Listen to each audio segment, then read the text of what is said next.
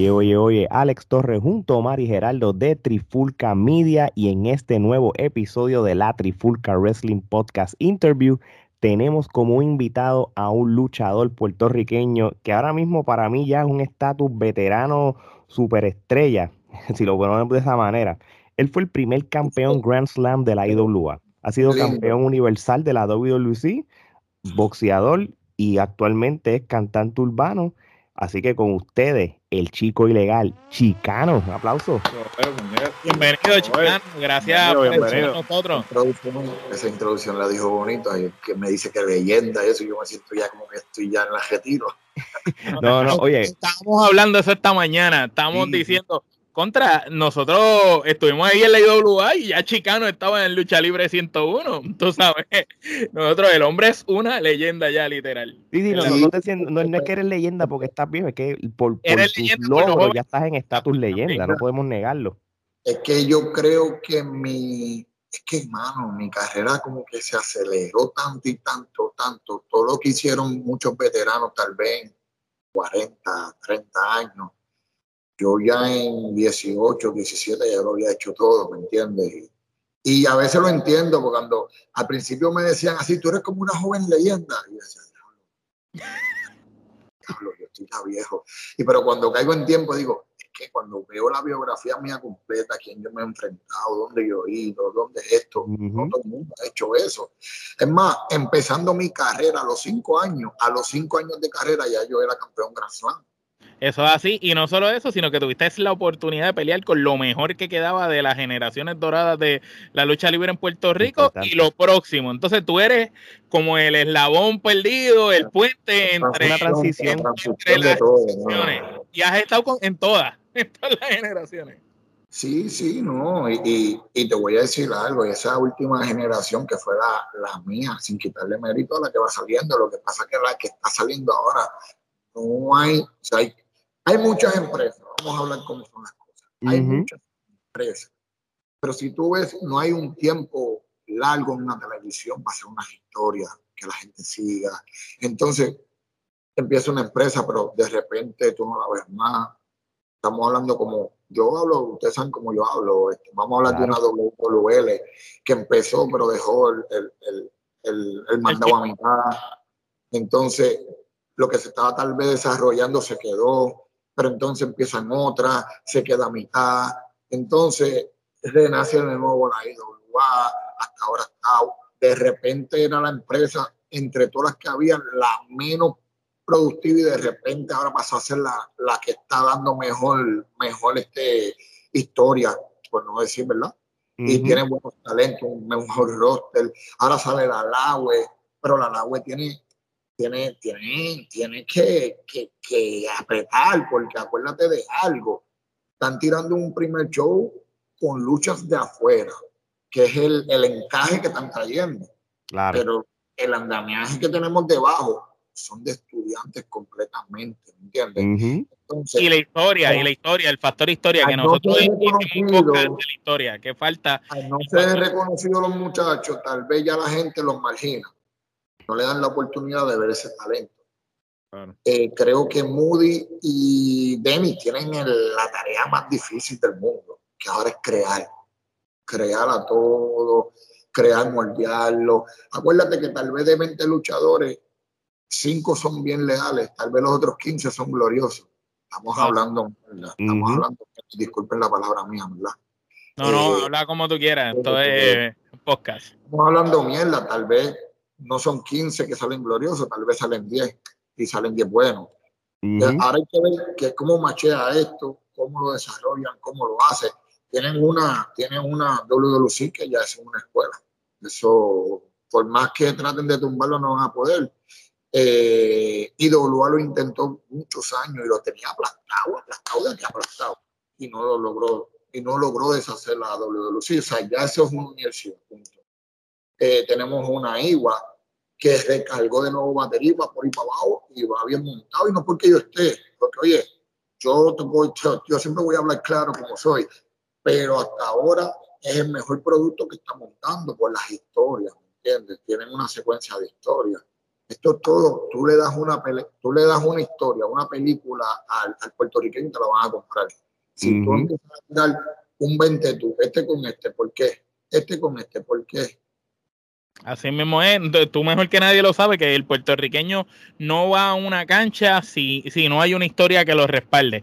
Puede ser la lucha de ensueño con dos caballotes que vengan de Estados Unidos, de donde sea del mundo, pero si no tienes una historia que respalde eso, el fanático no va. No, y tal vez en esta se te da buena porque traiste dos caballotes de Estados Unidos, pero después en el próximo show, ¿qué vas a hacer?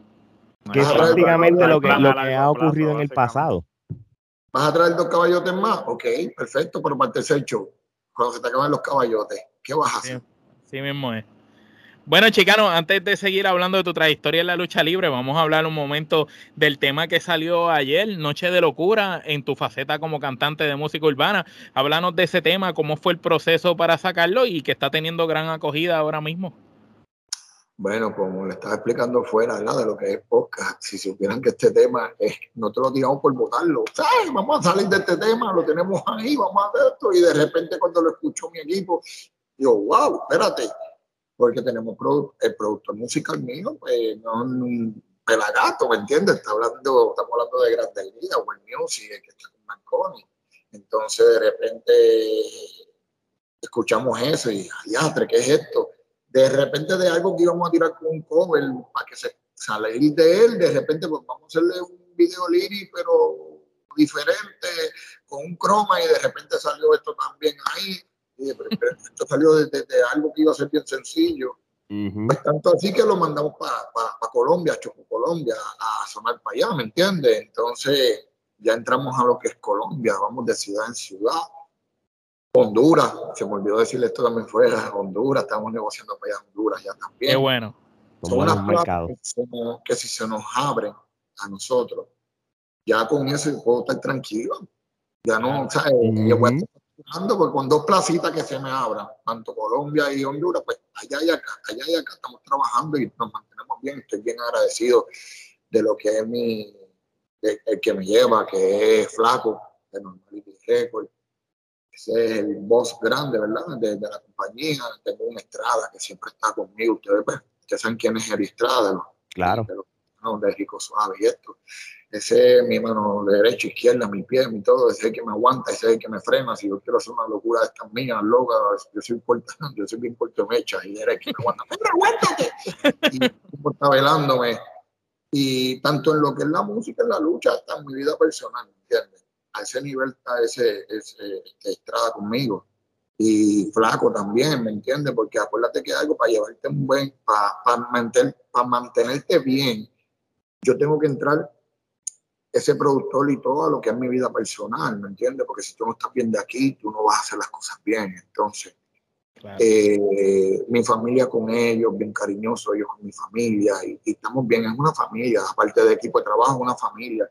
Tengo a BJ, que cuando yo menciono mucho a BJ, ese es mi hijo, el Víctor Javier, para que le decimos BJ. Eh, y ya pronto también vamos a escuchar de él también introduciendo, es una premisa que estoy dando, introduciendo de ya también. Gracias, gracias. Ese, le mete freestyle, ese sí le mete a lo calle. Ese le mete al liriqueo. Y se le mete bien fuerte y cuando habla yo le digo, niño, yo espero que parle con todo. porque tú hablas como si tú hubieras matado a 30 personas. Pero le gusta, le gusta mucho la escritura y le gusta el flowcito, pues obviamente esa no es la línea mía, la línea mía es más comercial, pero él va a estar bajo el andamiaje de, de normality, hay que tener versátil de todos lados, ¿me entiendes? Pues claro, para apelar a todos los gustos. No, y y qué bueno que sea mi hijo, para que entonces el día que, se velen conmigo, él trae para allá, ¿entiendes? Seguro, el, que se ponga a mono, tú, tú, le sueltas el nene que le zumbe la lírica y lo mate.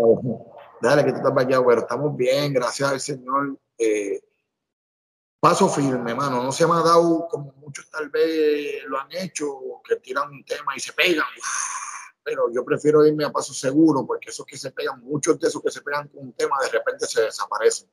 Así mismo El que trabaja y se sacrifica, mantiene, hace, hace su, su zafata del edificio bien, y puede venir un terremoto y no te lo tumba, ¿entiendes? Y eso es lo que estamos creando, estamos haciéndolo bien y estoy bien feliz, estoy bien contento con lo que estamos saliendo. Eh, ya para el otro año venimos con los videos más fuertes todavía. es que estoy feliz, estoy feliz. Estamos adelantados. Mira, yo tengo ya música hecha ya hasta la que va a salir el año que viene, vamos.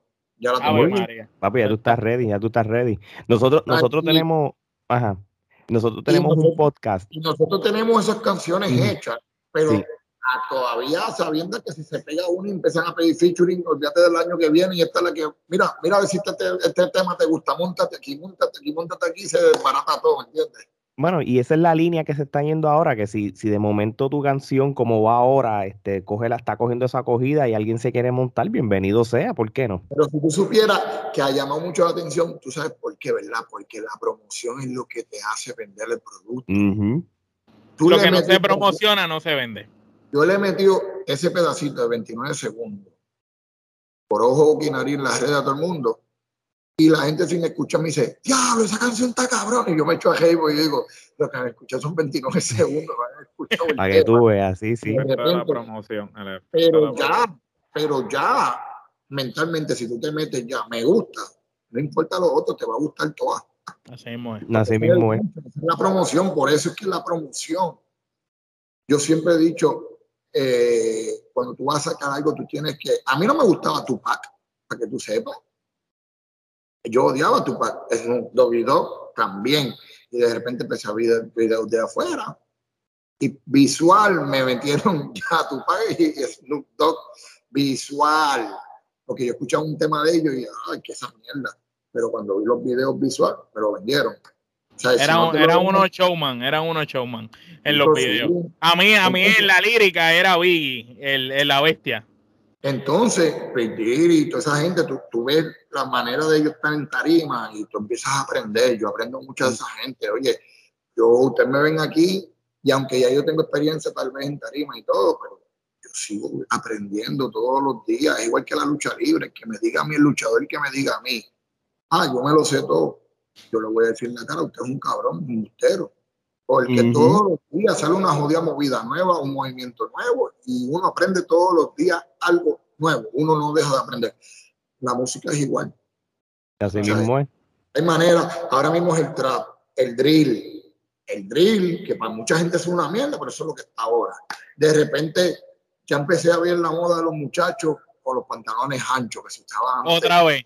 Que, que recordamos que tú, eras, tú, tú, tenías esa moda en la lucha, ¿te acuerdas? Entonces, pero antes de esos pantalones anchos, eran los pantalones cortos que, pero acá arriba, que casi estaban en distro. Y a todo el mundo le gustaba. Entonces, por eso yo digo que a veces, a veces, a mí no me siguen ni mi equipo me sigue ni como yo vestirme. ¿Tú sabes por qué? Porque yo creo que tú eres el que pega la moda, más. Uh empezó a usar unos pantalones cortos y todo el mundo empezó a usar unos pantalones cortos. Ahora están usando los pantalones anchos y todo el mundo lo va a usar, ¿me entiendes? La moda la pegas tú. De repente ahora te saco unas camisitas de esas hawaianas de botón y todo el mundo empieza a usar esa mierda de nuevo. Posiblemente. Eh, eh, eso es así, ¿no? Y bueno, eh, y hay gente que siempre tiene su estilo, como Ñejo. Ñejo siempre ha tenido los mismos gorritos de playa desde que empezó. a mí me encanta Ñejo. A mí me encanta Ñejo porque Ñejo es igual que yo pensando. Uh pensando, ¿sabes? Eh, igual que Arcángel, Arcángel, tú, tú, ves las reflexiones de él y están muy cabronas. Tú dices, así es, puñeta. Entonces, mira, ahora mismo están los TikTok esos bailando todo el mundo. Lo de la de J Balvin está usando las camisetas britos esas, que todo el mundo se vacilaba si tú usabas una brito. Que ahora es la moda. Pero ya pronto viene a dar brito, todo el mundo usa el brito por ir para abajo. Entonces, hacho, mira, fíjate eso. Yo no voy a botar ropa ya. Ahora, si se pega una moda, yo me quedo con la misma ropa. Así mismo es. Gerardo, la próxima. Oye, este, chicano, este, ya que escuchamos esa faceta tuya, vamos a lo que es la lucha libre entonces, este, ¿sabes? Vamos, vamos para atrás ahora. So, en algún momento dado, este, a ti te habían firmado en la AA en el béisbol este, por las investigaciones que hemos hecho. Y entonces la cosa es, cuando, cuando tú estabas en la pelota, ¿ya tú tenías interés por la lucha libre? ¿Te, te llamaba la atención la lucha libre? O... A mí nunca me gustó la lucha libre. Muy interesante. ironía, ironía de la vida. A mí mi madre me obligaba a llevarle un viejito del caserío Gautier Bianite, porque el viejito caminaba desde el caserío a la cancha de techo de Cagua Entonces, como era tan viejito, mi madre le cogió la mi madre me obligaba a mí a acompañarlo a pie. O sea, y, y de vuelta. Ahora, bueno, papi, allá yo me encargaba de chapear con, con los del caserío. Y por lo menos, contra. Sí, no, había que... No, pero me tocó un par de veces virar a pie. Ya, a pie. Entonces, ya tú sabes que son tres horas de camino por ir para abajo. Sí, y, está, lejito, está lejito la longa. Se acaba tarde. Entonces, eh, pues iba, me empezó a interesar un poquito, pero no de practicar, porque yo siempre estuve inculcado en el béisbol desde los cuatro años. Yo viajé a Venezuela, a todo jugar series mundiales de pequeñas ligas. Eh, y, siempre lo bueno que siempre estaba en, los, en los equipos de selección de, okay. y siempre estaba viajando con la selección. Pero llegó esto de a los 17 yo fui muy doble A con los samaritanos. Entonces, y yo me acuerdo, así fue que empezó realmente el interés por la lucha libre, porque a mí tú me dices que yo no puedo hacer algo y yo me voy a poner para eso. Entonces, yo me acuerdo que eh, uno en el bajo mundo, pues estaba en casa de alguien que no tenía que estar y llega el invader que, que para ese tiempo era cobrador del First Bank, te quitaba los carros.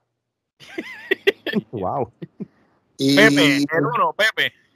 Pepe, Pepe trabajaba para el First Bank, pero que te quitaba los carros. Si tú no pagabas, él te quitaba el carro. Eh, y, pero no me iba a quitar el carro a mí, se lo iba a quitar a uno de los muchachos. Y él viene y me pregunta a mí allí, eh, mira, ¿tú conoces a fulano? Obviamente yo conocía quién era fulano, para que yo digo, no es quién, no, no sé quién es. Adiós, pero tú eres el luchador. Eh, y él me dice, sí. Y se le inflama el pecho. Y yo tenía todas las pantallas llenas de, este, perdón, las orejas llenas de pantalla, entonces, yo, mira, yo quisiera practicar lucha libre. Y él me dice a mí, aquí en Puerto Rico no se practica lucha libre. y tú eres un caifán. Pero yo no sabía qué carajo, yo no sabía qué carajo era. qué carajo era un caifán en este momento. Este cabrón, este cabrón se está enamorado de mí, me habrá tirado flores o me habrá dicho cállate en tu madre. Y cuando, pero me, me chocó mucho que me dijo que no, que no habían donde practicar aquí en Puerto Rico, pues yo sabía de una escuelita que había en Gurabo, de un tipo que se llamaba El Faraón, que era un joven de WWC. Sí. Y, Chichi. Chichi.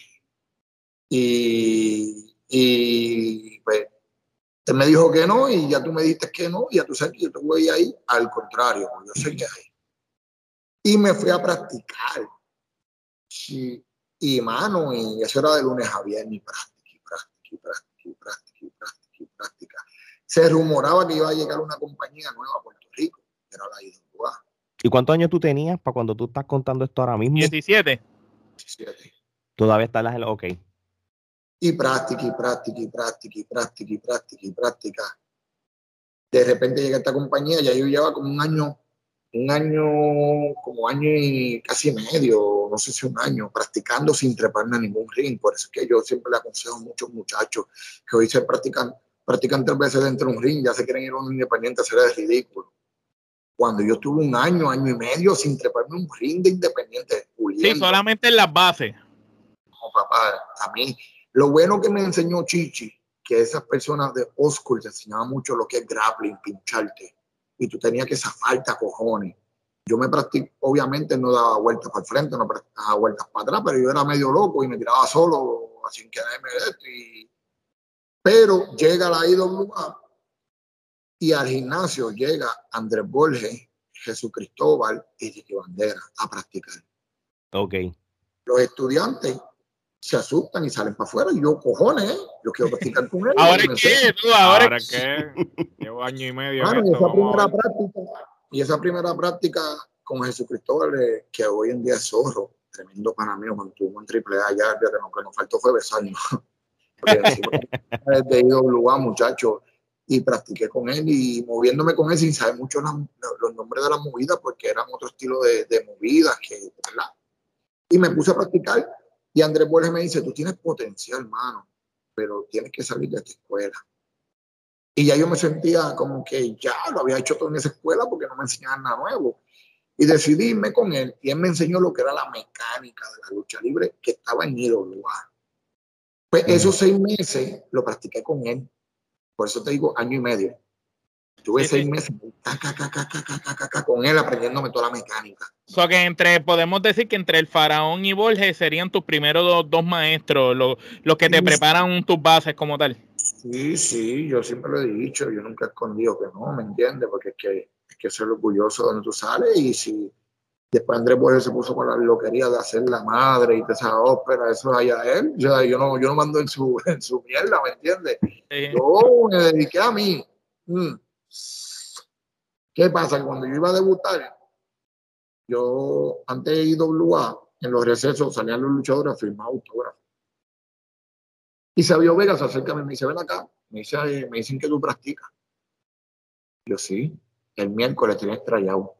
Muchachos, me dijeron eso a mí, el corazón. Ah, imagínate. Acelerado. Pero sábado, sábado antes, ¿verdad? Yo tenía eh, Andrés Borges iba a hacer una compañía que se llama WA, WA, en un caserío, creo que era en Calley. Y ahí es donde yo hago mi debut. Antes del tryout. Eh, pero obviamente era con un muchacho que se llama Choc, que era olímpico, que era también estudiante de Andrés Borges, pero ya había debutado en, en IWA en grabaciones. Y ustedes se acuerdan de Eric Escobar, ¿verdad? Claro, claro. De 101 también era un, como un freeway. Pues quedó bien porque ya yo estaba bien pulido lo que era esa, ese estilo así, ¿me entiendes? Choc también, porque ya estaba luchando en IWA. Y Eric estaba verde. Eric estaba verde, sí, sí, muchacho. eh, bueno, ese cabrón hizo un doctorado en WWE allí. no eres el primero que lo dice. no, no, es que yo se lo digo en la cara siempre. Él no hizo, él no estuvo, mientras todo el mundo en la FW, qué sé yo, qué madre, porque ahora es NXT. FCW, FCW, sí. Mientras todo el mundo estaba un añito, nada más y lo subían, ese cabrón hizo un doctorado ahí y subió para arriba lo que tuvo fue un mes, cabrón lo que hizo fue una aparición televisiva nada más que, que con Vicky, ¿verdad? Con Vicky Guerrero con Vicky. Una, una vez, salió una vez en SmackDown y, y lo bajaron pero yo me lo voy a tripear más adelante, después les voy a contar por qué me lo tripié, porque se le, se le subieron las chuletas también, ¿sabes? Eh. pero, eh, pero nada, este, cuando vino el día del tryout, eh, luché contra Danny de Kid, que era Estefano. Okay. él no tenía personaje todavía Estefano, era Danny de Kid versus Chica. Eh, tampoco era chicano, era el pelotero. El pelotero. el pelotero. Mira, nombre tú te poner? Yo, nombre. El pelotero. Tú pasaste por esa fase de lo, el, el merenguero, el pelotero. Sí, el pelotero, me acuerdo, hicimos un WrestleMania, mano, quedó eso tan cabrón, tantas vueltas, tanta mierda, porque estaba pulido, pero pulido, pulido, y él también, y Stefano también, y entré, ahí mismo reclutaron a, a, a Steffi, a mí me dijeron también, queremos que estés con nosotros, tenemos que cambiarte el nombre, ahí salió Apolo y dijo, ah, parece un chicano, ¿verdad? Chicano, y yo, ah, un chicano. ¿Qué cojones? Entonces, y ahí se quedó este, y de ahí la historia hasta ahora. Supongo, supongo me, imagino que, cuando te dicen chicano, lo primero que uno hace como que, coño, un chicano, pero ¿por qué chicano? Yo acá en Puerto Rico. Pero pues cuando tú asocias lo, lo que son los chicanos y las gangas y todas esas jodiendas allá, pues tú dices, coño, va con el, va conmigo. Yo al principio empecé a, a, llevar el personaje como era, camisas de cuadril, aquí, esto. Me acuerdo que me ponían la canción de Sarrío. Los pañitos, la, la, banda. La tú querías hacer un cholo, tú querías hacer un cholo. Me, empezaron a poner la canción de Sarrío para ese tiempo. Eh, y todo bien chévere, pero para ese tiempo estaba cogiendo el auge de reggaeton, pero era underground. Sí. Y yo dije, cojones, yo tengo, yo creo que yo puedo hacer la magia aquí y transferirle esto a un underground de acá. Y fui cambiando poquito a poco, fui cambiando de, de botas, me quité las botas, me puse tenis. De repente, de pantalones peluzados, pantalones cortos, caíditos con los, con los, con los voces por fuera, pero los chicos no lo usan así. Sí. La flaquencia esta tengo que taparla. Me puse una camisilla. Dejaste de usar las banditas, las bandanas y empezaste con la gorra, entrar con gorra. Yo creo que mi, el, éxito, el éxito de mi persona fue también con el movimiento del underground. Y la evolución. porque cuando te voy evolucionando, yo empecé a evolucionar, a ponerme jersey, a ponerme más rapero, a salir con Jordan. Y me fui, con esa misma bola me fui yendo yo. Incluso que hasta empecé a cantar ahí. Exacto, exactamente. aparte que yo pienso que, aparte de Rey Misterio, el otro luchador con más uniformes en la historia de la lucha libre en el mundo eres tú. Porque, porque tú, tuviera, yo, tuviera, ahora mismo más de ciento y pico de uniformes. Lo que pasa es que la casa que yo estaba viviendo cuando pasó María era de techo de zinc, era alquilada. de techo de zinc. diablo. Y yo tenía un cuarto lleno, pero lleno de uniformes. Yo tenía mi, lo que eran, ustedes saben que yo estaba empezando a usar el Jimmy este con, ay Dios mío, con, con esto larga, con las patas estas largas. Sí, sí. Y los licras, y tenía los viejos, que eran los jackets y todo, muchachos, cuando todo eso arrancó. O sea, es que está cabrón porque alrededor de mi casa había un montón de madera y todo, y no le pasó nada. Pero específicamente María quiso aterrizar, se parece, en el techo de mi casa, y de ahí fue que salió a Puerto Rico, porque cogió mis uniformes y hizo ya lo llevaste, hermano. Ese fue, ese fue cuando yo vi mis uniformes rotos. Ah, porque las planchas cayeron y muchos uniformes rotos, inundado el agua adentro. Ah, yo creo que yo sufrí mis uniformes y la colección de Lebron que tenía de tenis Lebron. Tú estás contando eso y me duele como si fuera a mí también. te, estoy diciendo, que cuando nosotros tuvimos dos horas, yo y, que pues Poison Ivy, que salía conmigo en la lucha libre, Poison Ivy, la coloradita. Sí, sí, sí. mi señora, tengo dos hijos, aparte de mis dos hijos mayores, tengo dos hijos con ella. Eh, cuando llegamos a la casa, lo que escucho un papapam, cuando miro para mi mujer se desmaya. Porque nuestra, nuestro imperio, porque la casa humilde, pero bien, ¿cómo podemos decir? Bien come mierda, ¿sabes? Sí, sí, sí, la tenía bien. Sí, no, te había jodido por lo tuyo, vamos a hablarlo claro. Todos los lujos que se puede dar una persona lo tenía yo dentro de esa casa. De nada, de, de una casa vivir a un sótano con una bebé recién nacida, que era Micaela. Eh, y seis personas dentro de un sótano, en una sola cama. Eh, sin, sin nada, sin, ¿cómo te digo? Sin, sin luz, porque no había planta, las calores. Sí. Eh, eso fue una odisea cabrona, pero mí me levanté. Yo, yo creo que a veces te ponen una, unas pruebas, pero no para que te mates, sino para que te haga más fuerte. Y de, repente, y de repente apareció una pelea de boxeo, yo que estaba quitado, me ofrecieron 8 mil pesos. Y ¿cómo? ¿Cuándo es esa pelea? Mañana me monto ahora. Lo monté sin pensar, sin estar ready. Allá un roundcito, 8 mil. De repente cayendo, chao, chao, chao, chao. Alquilé una casa, monté la casa completa, los hijos míos todos cómodos, todo bien. Y gracias, Señor, porque después llegó la luz y te se luz. Y, y, hoy en día que estoy ahora en Caguas, regresé y estamos bien montaditos nuevamente de verdad, gracias por contar esa anécdota, de verdad que sí, porque es bueno que tú cuentes cosas así para que la gente sepa que a veces o uno le dan pruebas y, pasan situaciones y, cómo tú sobresaliste. Yo estaba jodido y yo ayudaba a la gente. Es que casi somos los boricuas. Yo recuerdo donde estaba viviendo antes, estamos sin agua, sin luz y nos turneamos las plantas, los, vecinos que, las teníamos, nos turneamos una, un día tú, un día yo, extensiones tiradas, el hielo lo compartíamos. En, ese año que tuvimos sin luz y eso, todo el mundo con plantas. Obviamente después los vecinos se compasionaron, me tiraron una extensioncita por lo menos. Eh, yo hice 20 mil en Beleco antes, ¿verdad? Que cayera esa pelea y que yo de esto. Y me compré una planta. Yo dije, puñeta, ahora vamos a tener luz. Me duró dos días, me la vendieron dañada y explotó. Ah, María. Sí, Qué clase de... Entonces me compró otra del paquete. No duró ni una semana. Y papá, yo, pero ¿por qué a mí, no a otras personas? Sí.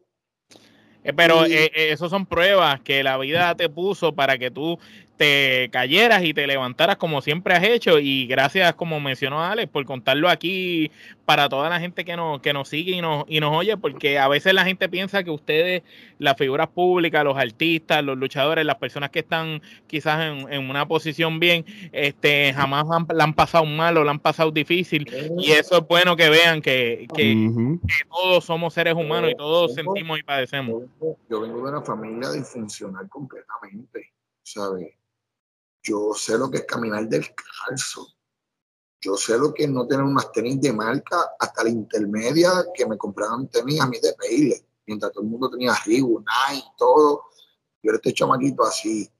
Yo obviamente, yo no le voy a echar culpa a mi madre, porque mi madre tal vez fue criada así también. Como me, ¿verdad? Me, me crió a mí, porque eso es conducta aprendida. Pero yo creo que el cambio está en las personas, porque yo, ahí me criaron así, pero yo no crié a mis hijos así. ¿entiendes? así. que en cambio lo da uno como padre. Dori y Víctor fueron los más difíciles que se me hicieron porque ellos cogieron un par de cascarazos, como que hasta mitad de edad, que yo fue, le dije, ¿qué pasa? Estoy criando a mis hijos como mi mamá me crió a mí, yo no puedo estar así. ¿Qué pasa? Esto es una brutalidad. Y de repente, en cambio, ya Dariel y Micaela pues vinieron en otro estado eh, mejor y, y, yo amo a mis hijos y ellos me aman a mí y, ellos saben, los mayores saben entonces por qué de criarlo así, porque ellos papá se echaban en dos trabajos, porque es como yo te digo, todo me lo costeo yo, yo ahora mismo estoy uno de la música, estoy todo, yo todo de mi bolsillo, aquí no hay más nada, ¿me entiendes? Pero yo quiero hacer mi sueño realidad, yo tengo que pelear por eso, ¿me entiendes? Entonces, no dejo que nadie pelee un sueño mío, porque yo no quiero que el día que se me dé el sueño me estén reclamando, ah, tú estás por mí. No, tú no estás por mí, cabrón. Yo me tuve que joder yo. ¿Entiendes? Así, mismo es. Y sí hay unas personas bien clave. Flaco, como el Record, que es mi hermano, yo lo amo, es bien clave porque me ha conseguido los mejores negocios. Tengo una estrada que es mi mano derecha en todo, también mejores negocios. Tal vez, como yo siempre he dicho, y, y esto le va a picar a muchas amistades mías que han estado alrededor mío pero yo tengo unos escogidos en, en, lo que es el negocio, que cuando se me dé a mí la vuelta, es como yo digo, esos son los que van a comer en mi, en mi mesa, porque fueron los que se jodieron conmigo y se la Los que se la bebieron, los que se la bebieron contigo. Sí. Esos van a comer en mi mesa. Ya los que vengan, mira, ahí hay una mesa, ahí hay una, hay una silla vacía, vete allí, vete allá, vete allá, pero en mi mesa comen los míos, ¿entiendes? Los que se bebieron esto conmigo, los que nunca se han quitado conmigo, porque aquí han entrado, en este equipo han entrado y se han salido. Y ahora que están viendo, lo, están viendo los resultados poco a poco, porque van a decir, no Y yo les digo, pero es que la música tú lo vas a hacer, hoy en día se monetiza por las redes. Tú puedes echar de Spotify, tú puedes echar de, de, de, de, todos lados. O sea, ya, ya no, esto no es pegar, esto es hacer el negocio. Vamos a hablar de, vamos a hablar de, un cantante que no está pegado, pero el tipo factura, el dominio. Claro. A nadie le gusta la música del dominio. Pero tiene su vida y vive tranquilo. Pero el tipo le está metiendo, sabe distribuir, sabe venderse, y el tipo factura, y factura grande. No está haciendo pari, pero de la plataforma cobra un buen billete. Entonces, pues ese es el negocio. No es estar pegado. Pegado, sí, oye, pegado, millonario te conviertes rápido. Pero si no, para trabajo te sirve estar manejándote en las redes, ¿me entiendes? Así mismo es. Oye, y, y, y, hablando de sueños como que tú has querido realizar y todo, aquí hay sueños cumplidos que has logrado eh, eh, a principios de cuando estabas en la IWA, esas primeras corridas. O sea, tú empezaste con lo que fue el grupo de lucha libre 101, este, empezaste a ganar otros títulos como el de pareja, este, si no me equivoco, creo que ganaste el Intercontinental.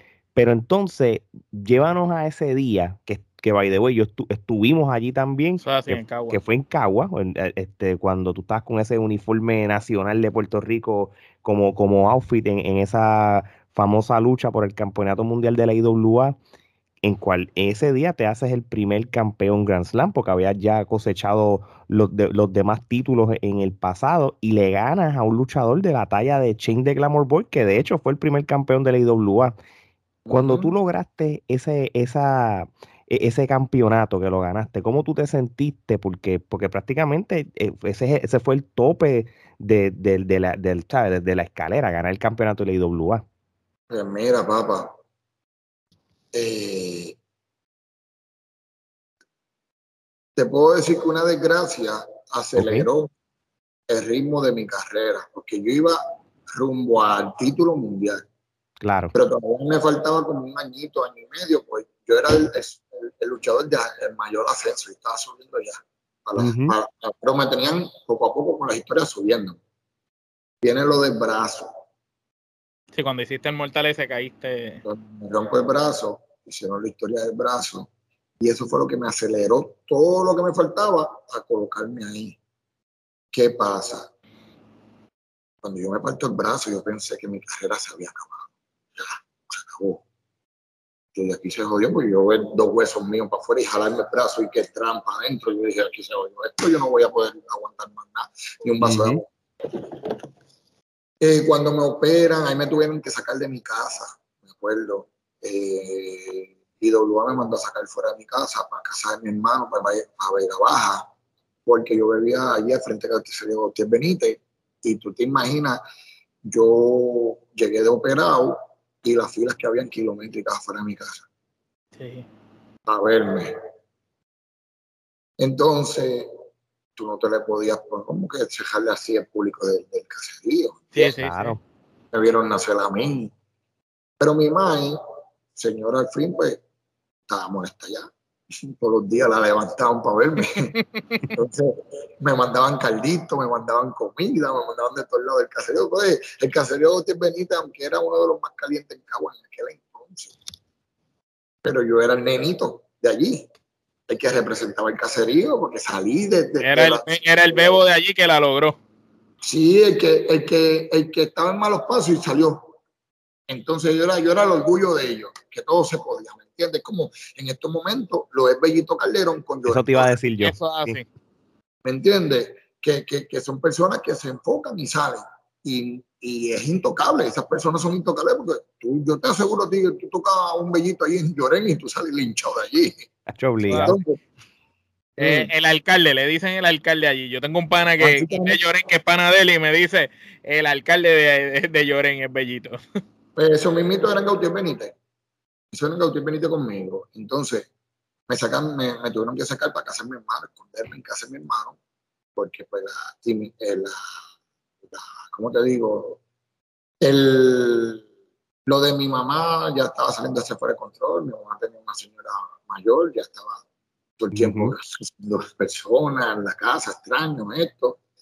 Pues me sacaron para allá, me tocó tres meses por allá el doctor no me quería dar a mí el alta todavía porque había un hueso que todavía no había pegado, porque faltaba un pedazo, y eso crea como un estilo coral, como callo, sí. que ahí donde él sella, y sella está más duro que un mismo hueso. Pero no estaba, estaba en el aire con las placas. Entonces, eh, me dice, yo no te puedo dar el alta porque tú luches. Yo un potrillado porque ya las historias estaban. Sí. Tú me tienes que dar a mí el alta, pero el doctor se dio con un protector eh, que tampoco estaba listo, porque tenían que mandarme un protector que era para esto. Entonces, lo que se podía usar era las espinilleras estas de pie Ajá. que se ponen debajo de las medias, que tú me lo ponías aquí y me cubría esta área, que este era el hueso que no estaba todavía sano. Entonces, no, eso, no te lo quitas, asegúratelo. Y yo me trepo así, a la una de la mañana que se trepó mi lucha en Cagua. Sí, este, más sí. ¿Qué pasa? Que el problema no viene de cuando yo me hago campeón. El problema es luego, porque entonces me hacen un campeón todavía no creíble. Porque a quien yo le había ganado de los, de los, de los, de los grandes. A nadie. A Chen, sí, pero estaba un Ricky Bandera, estaba un Apolo, estaban todos allá arriba. Estaba Rey ahí también, que, que Rey, de hecho, esa, esa fue la cartelera de, de Yeyare, ¿verdad? Del NWA. Ajá. Ajá. Entonces, pues IWA se enfoca entonces a hacerme creíble, a traerme gente como un SPAC, traerme gente, traerme gente, traerme gente, traerme gente, hasta que llegamos a lo que fue el Fatal Four Way. Polo, Ricky Bandera, Slash Venom, Y todavía no era creíble. Y por eso es que cuando yo me hago creíble ya es por más adelante yo mi lucha, mi estilo de lucha, porque si ustedes ven mi estilo de lucha, no es un estilo de lucha convencional normal. Yo te salía con una garambeta, una loquería, de repente te salía a ratelona, de repente me iba aéreo, siendo un heavyweight me, me, destacaba en cualquier estilo de lucha, ¿me entiendes? Y, de momento empezaste bien hardcore también. Ajá, pero siempre, eso es lo más que me gustó siempre, lo que me tenían agarrado. Yo, porque eso de botar fuego, eso viene de un independiente, un luchador que se llama Diablo Rojo, que me enseñó cómo botar, pero yo no, yo no, no me dejaban hacerlo. Diablo Rojo se retiró hasta que yo dije, yo voy a tirar esta, voy a tirar fuego, que se joda. Y se lo tiró por 50 y de ahí para cogió auge y ya yo venía con la cuestión de las luchas extremas, porque a mí siempre me gustado las luchas extremas. Yo soy de las personas que no mido el, el, el riesgo. Yo lo mido después que caigo. Digo, estoy vivo, estamos bien. Lo sabemos, te hemos visto tirarte de, de balcones, donde sea. Si supieran que yo tengo dos discos geniados y el nervio ciático casi pinchado, cuando las Venom me tira a mí en, en Bayamón de encima del tocado, que es los inicios de mi carrera, todavía no me había ni partido el brazo y mandaron, para ese tiempo había un intercambio con IW, se llamaba San Patricio de Maray, me mandan allá porque yo me estaba bañando y me tranqué en el baño y no podía caminar. Y, cuando, y cuando me hacen el MRI, el nervio ciático casi por pincharse, el disco genial, mandaron una carta diciendo que no podía luchar más nada. Ya. ya tú sabes que las lágrimas me bajaban porque cuando me sentaron, hasta que entró ese gran proce Miguelito Pérez y le dice a Fabio, pero si yo tengo el L1, L2, L3, L4, L5, y sigo hace 20 años luchando. Miguel se supone que no camine. Yo también. Pues dale, yo voy, yo voy a luchar. Y me dejaron. Y de ahí para abajo, gracias al Señor, hermano, seguí despegando y despegando y despegando. Fue algo como que yo no vi venir tampoco. Y cuando estoy ahora, digo, ya lo, yo estoy, ¿verdad? Porque si tú buscas ahora en cualquier compañía que tú me metas, ¿con quién tú me vas a enfrentar? Entonces, no es que yo sea mejor que nadie, porque yo no me creo mejor que nadie. Pero ya te enfrentaste a todos también. Pero entonces tú me metes en una compañía y tú dices, ajá, ¿con quién vas a poner Chicano? Chicano está por encima de este, ajá, Chicano está por encima de este. Entonces, tienen que empezar a traerme gente de afuera para que se vea más creíble, al menos que creen una historia, ¿me entiendes? Y yo estoy en la mayor disposición porque esto yo, yo siempre he querido, yo siempre he creído, como pasó con Cuervo, cuando trepé a Cuervo, que lo hice creíble en luchas de reglas extremas que me ganó. Como yo he pasado ya batuta. Cuando hiciste con y la lucha también. Con diferentes luchadores. Eh, yo he pasado la batuta y muchos me dicen, pero chicano, yo, para que yo no puedo pasarle la batuta a 50 porque yo soy solamente uno. Entonces, para hacerlo creíble y pasar batuta y hacerle ese luchador creíble como fue un Forfiti, como fue un Cuervo, hay que trabajar la historia, ¿entiendes? Entonces, no es que te gane ya, porque a mí me da igual ser campeón universal y que me lo quiten y que me bajen para abajo. Yo siempre he dicho que a mí me gusta cuando yo soy un campeón universal y de repente me meten abajo un junior completo, por decirlo así, porque me doy un cristal y tengo que empezar a joderme de abajo. Es más, yo, yo me voy más. Eh, Savant, él, él tenía, él, él iba bien y en un momento dado se estancó en el mismo lado. Y yo recuerdo ver que cuando tú empezaste a trabajar con él, ahí fue que, ¡pum!, explotó despuntó, pero fue porque hicieron esa historia a largo plazo, que no fue una lucha nada más. Ustedes tuvieron un programa largo. Eso fue, ese, ese es otro, otro ejemplo más, ¿me entiendes? Entonces, hay muchos luchadores que yo he sacado a flote, muchos luchadores que yo he llegado a stage. Entonces, cuando tú lo ves que hacen esta entrevista, yo no estoy esperando que me den un premio Nobel ni nada. Pero cabrón, este conocimiento como yo lo he hecho. Ejemplo, yo traje a un, a un Pelayito Vázquez, pero, pero Pelayito es orgulloso de decir que me trajo chicano. ¿Me entiendes? Y, y, yo me siento orgulloso de lo que es, porque está bien, yo te traje, pero lo que eres hoy en día es porque tú lo lograste. porque yo te puedo ayudar, pero yo no me voy a trepar por ti a luchar ni nada, ¿me entiendes? hacer tu trabajo. Entonces, yo ahora invito, estoy en esa, quiero pulir tanto a, a Zion que son una pareja que él está en una marca y estoy en otra marca, por decir compañía, pero cuando estamos afuera, yo siempre estoy pendiente de esos encuentros, nos ponemos en comunicación, mira papi, está haciendo esto mal, está haciendo esto mal, tiene que ser más agresivo acá, Eh, para que sepan, él es mi jefe en lo que es los gimnasios. de repente era el jefe de él en la lucha libre. se, complementa. o algo así, ¿me entiendes? Pero obviamente nos llevamos tan bien que no hay break, tanto así que él va a ser mi compañero, él va a ser el madrino de, Micaela. Qué chévere. Yo no le brindo eso a nadie así, porque sí. Eso hay que ganárselo. Sí, hay que ganárselo. Acuérdense que si yo falto, ese es el que queda. Eh, Exacto. como sabio, que hacer cargo. Como sabio es el padrino de, de Dariel. Entonces, pues, eh, estoy en esa ayudando ahora y pues a veces yo digo, estoy bien viejo para esto, pero cuando miro mi edad yo y miro a de Sabio y Sabio todavía está en MLW. dando, dando vuelta, voltereta. ahora después de viejo este hombre está paseando por todos lados, pues espérate. Y después se tira de la tercera soga dando un tornillo ahí como yo les digo, digo, pero no, espérate, me quedan como 15 años todavía yo pensando que voy a pasar el, eh, Eso es así. Mire, y siguiendo con lo de tu trayectoria, luego de la IWA, tú pasas a la Catedral o a WWC, la empresa más legendaria de lucha libre en Puerto Rico. ¿Cómo tú llegaste allá? ¿Cómo fue esa decisión? ¿Fue difícil tomarla tú habiendo estado desde el comienzo en IWA o, o fue fácil? No, fue bien difícil, man fue bien difícil porque yo a veces ni por el dinero me mudo de una empresa así, a veces es mala lealtad. Yo soy más de lealtad, pero la realidad es que en esos momentos ya IW estaba decayendo demasiado. Entonces yo me estaba viendo como que estaba también yéndome abajo. Sí, estaba estancado. Eh, me ofrecen salir en Euforia, que era en Choliseo. Pero también yo tenía los fugitivos, que no eran fugitivos, eran Michelin, los primos. Sí. Y tenía un... Cuervo fue de sobrado que se metió en los fugitivos. Porque él no iba a estar en los planes. Lo demás que estábamos hablando en el carro cuando íbamos de camino por una cancha. Y cabrones, se van a ir conmigo. Sí, yo me voy contigo, esto, lo otro. ¿Y qué nombre nos vamos a poner?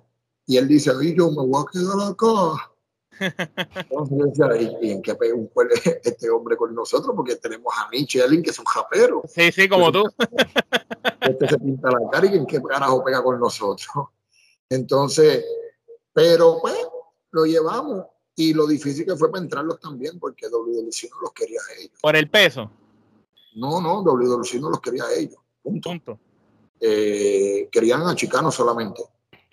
Y Hugo me llama y me dice, mira, chicano, vamos a traerte a ti, después traemos a los muchachos. Yo, no, si no se van ellos, yo no aparezco.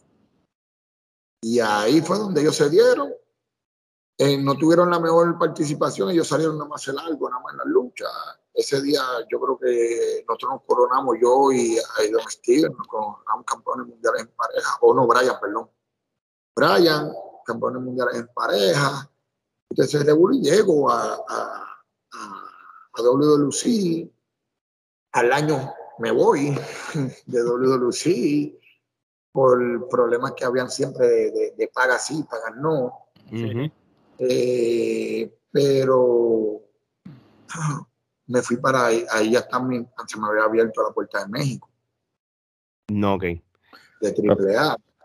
Me voy dos meses y medio para AAA. esa es la próxima pregunta, de hecho, casualmente. Casualmente, este, ya que pues tocamos todo lo que ha sido tu trayectoria en Puerto Rico, pues ahora pasamos a cuando saliste de Puerto Rico, este, militaste en el Ring of Honor, como mencionaste, estuviste en México en la AAA, ¿sabes? ¿Cómo fue eh, este, compartir el ring con leyendas de la talla de Damián 666, Nicho el Millonario, Joe Líder? ¿Sabes? ¿Cómo, ¿Sabes? ¿Cómo después de, pues, básicamente hacer todo lo que tenías que hacer en Puerto Rico? Tú me mencionaste dos nombres ahí que eran los de ringas conmigo, de verdad. sí, sí, eh, hemos, hemos escuchado, ¿verdad? Que, pero pero, pero siguen siendo parte de la historia es, eh, uno de ellos es quizás responsable de, que no, no, hubieras tenido una gran carrera en la AAA. Pues mira, yo llego porque Moody me consigue la oportunidad. Moody estaba ya es como, como buque con, con Conan. Y le digo, voy para allá, pero allá tú no puedes ir a ir a una semana o dos semanas, porque a lo que tú sales en televisión te venden esto, lo otro. Tienes que ir mínimo dos meses para que te vendan bien. Y yo pues me fui dos meses y medio. Llego allá, mano, si te digo que, que yo nunca tuve problemas con los grandes, al revés. Yo soy bien amigo de cibernético, del difunto Silver King, ese era mi pana, mi pana, mi pana, de que nos parecíamos dos bochincheras, dos viejas bochincheras. Y, estás hablando de la crema de allá. Sí, no, Ricky Bandera me acogió. Oye, Ricky mi bebé. Y Ricky estaba para ese momento, era, estaba bien pegado allá. Uh, Ricky, Ricky no se podía andar con él en la calle. Ricky era el, el Chayán del momento. Eh, y allá es con chofer, allá Ricky me mandaba el chofer a buscarme, que es Chuy, eh, me buscaba y yo tuve dos semanas de tranquilidad en, en, la casa donde estaba, que estamos en una mansión que es del jefe de AAA. El primer piso era mío, el segundo piso era de Hernández, Conan y, y Moody, el tercer piso eran de las muchachas, pero yo estaba en el primer piso solo. Entonces, eh, yo tuve dos semanas de tranquilidad porque cuando Ricky se enteró de dónde yo estaba, pues me mandaba a buscar el chofer y me jodí. Entonces no me podía escapar porque si yo me escondía, Ricky entraba. Y yo me cago en la madre. Entonces, y a Ricky le gustan los bembés. A Ricky le encantan los bembés, pero es fiesta de, de, caerse. Y ese no se cae nunca. Entonces, pero, mano, me cogió también, también, también Ricky, mano, que, que yo siento que estar bien agradecido con ese cabrón, yo lo amo. Y que yo lo amo, podrán decir lo que quieran de él, nosotros, nosotros también estamos bien agradecidos de Ricky y aprovechando la oportunidad que tú lo mencionas, él cuando nosotros estamos comenzando a hacer la entrevista, él fue de, las primeras personas importantes así de nombres grandes que, nos dio sin, sin no, no, dijo que no más. Ningún acercamiento a través de nadie, le escribimos por Instagram, igual que a ti, que gracias te damos por la, por la oportunidad. Y rápido ese hombre enseguida nos dio la entrevista y ya ha estado con nosotros varias veces. Y de verdad que le tenemos un aprecio, es tremendo ser humano. Cuando, cuando la gente lo conoce de verdad, se da cuenta que es tremendo tipo. Ricky y yo, Ricky, es que Ricky y yo pueden pasar años sin vernos y nos vemos y rápido empezamos la joda. Es como si fuéramos dos hermanos, ¿me entiendes? Eh, ese es mi nene y donde quiera que paro, siempre voy a dar gracias. Entonces, pues en México, cuando llegué a México, pues imagínate que esto, esto es bien, es que triple es WWE. claro, seguro que sí. Mismo montaje, la misma cuestión, que tú estás atrás, backstage, y de repente te viene y te busca el productor. En cinco minutos estamos allá y te buscan de tu cuarto, tu casa, tienes que pasar un montón de artistas que están en la parte de atrás, en faranduleo, de actores de novela y todo eso, que van a las cortinas y sales para... Tú no ves tres puñetas, tú no escuchas tres puñetas, pero cuando sales por la, aquella cortina, que, que mal de gente dice, ¿qué, qué diablo es esto, puñeta? Aquí te odio esto. Entonces, pero lo bueno de esto es que me hicieron pareja de Hernández. Éramos como el NBS de México. Entonces, todas mis luchas fueron en pareja. Y yo de tantas, no sé, veintipico, treinta y pico, no sé ni cuántas luchas, lo que perdí fue una. Una lucha. Y ahí hay un clip famoso tuyo que te tiraste del carajo allá arriba del andamio aquel. Si tú supieras, si tú supieras que ya para ese entonces ya estaban los ánimos caldeados entre eh, no, no, no, era Joe Líder, porque Joe Líder yo me llevé siempre bien. Pero Joe Líder corría siempre por la batería de Nicho. Nicho y yo teníamos como que esa candela. Él trataba de montarme y yo se la montaba. Sí, porque ese, él en esos días había hecho, había dado un batazo a otro luchador, le había roto unas piernas, y él se creía que había que ponerle miedo con eso, y lo que no sé que hay un boricua también cabrón, ¿me entiendes? Entonces, me iba a sacar a mí un bate y yo se lo iba a quitar y lo iba, le iba a romper el bate encima. No, de una, entonces, pues cuando estamos montando ese, ese estilo de lucha, esa movida iba a ser para pa Nicho, Nicho me dice que no. Ok. Le digo yo, líder, me dice que no. ahora esto va a ser más grande con esto que con el show. Silver King, de la nada, que no tiene que decir nada, de los grandes. Sí, sí. Me dice, no me vas a matar. No. Pues dale conmigo. Y lo hicimos. O sea que eh, el, de, todos los que estaban en esa lucha, el más legendario y el de más peso fue el que se atrevió a, exponerse y a darte el break a ti a lucir sin ningún tipo de reparo. Pero era también la, amistad que llevábamos.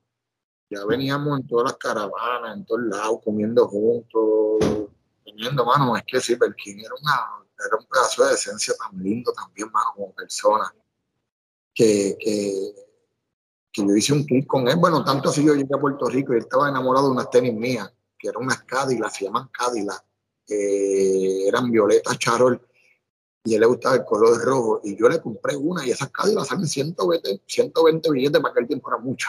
Sí, no, pues claro. yo de esas tenis para allá, porque siempre fue bien chulo conmigo.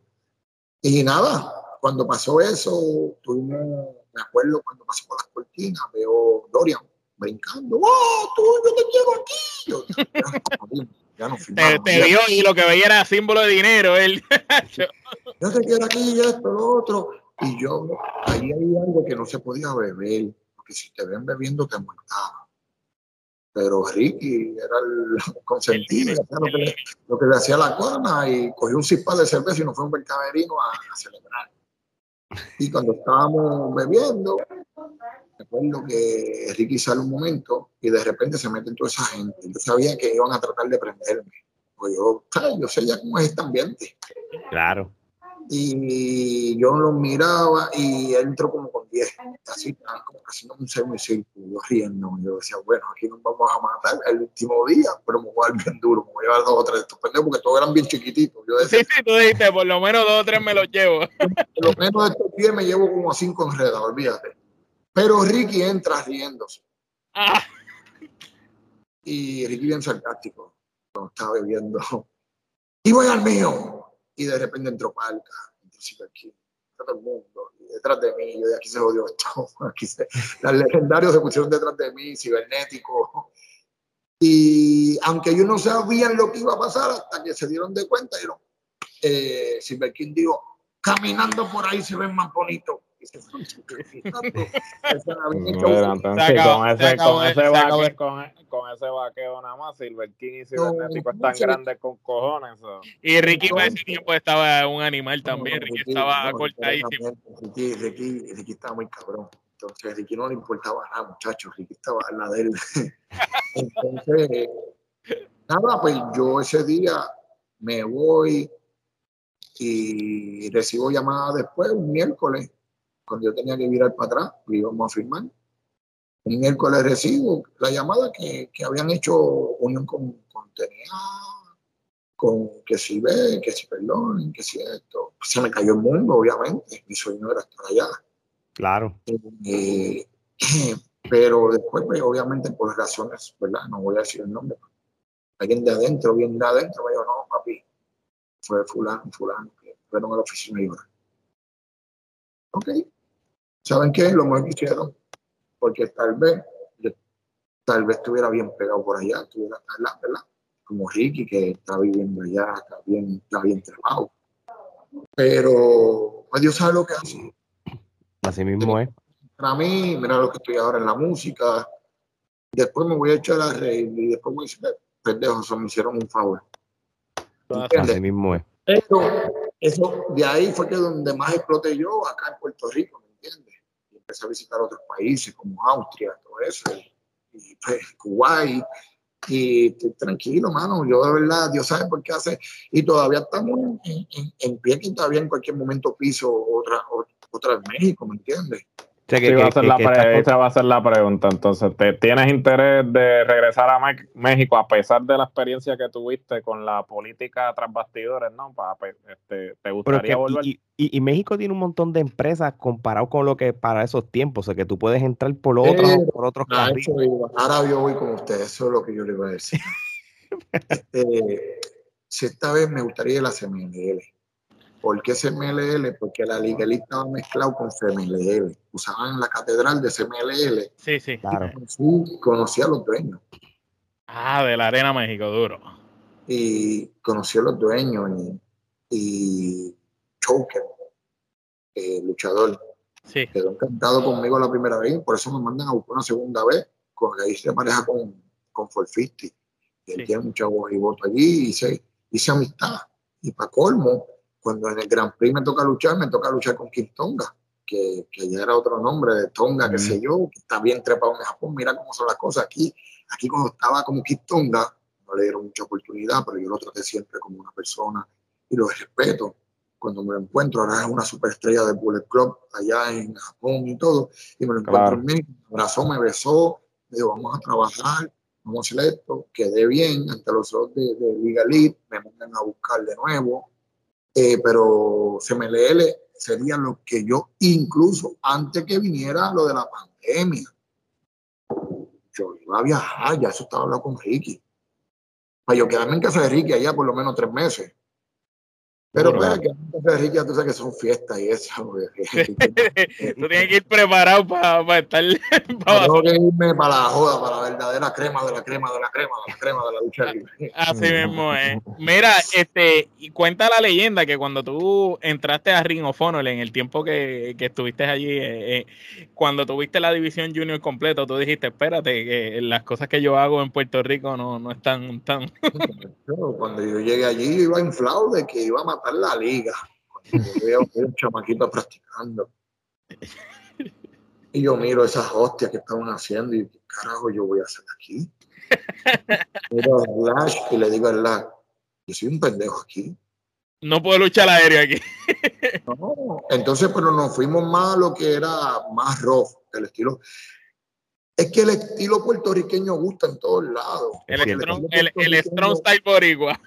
El estilo puertorriqueño es fuerte, es el strong style, pero no es japonés. Porque ahí está el strong style de japonés, que no a veces no hace mucho sentido a nosotros aquí.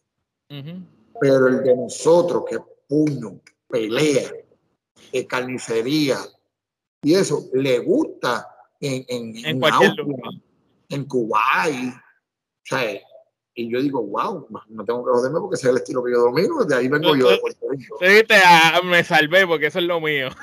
Y entonces, cuando tú vienes a ver, no te tienes que joder. Y luces cabrón. Entonces, tú, tú haces, con algo tan estúpido, tú haces historia. Ejemplo, en Austria, estaba lo de la serie del Caribe, en su apogeo.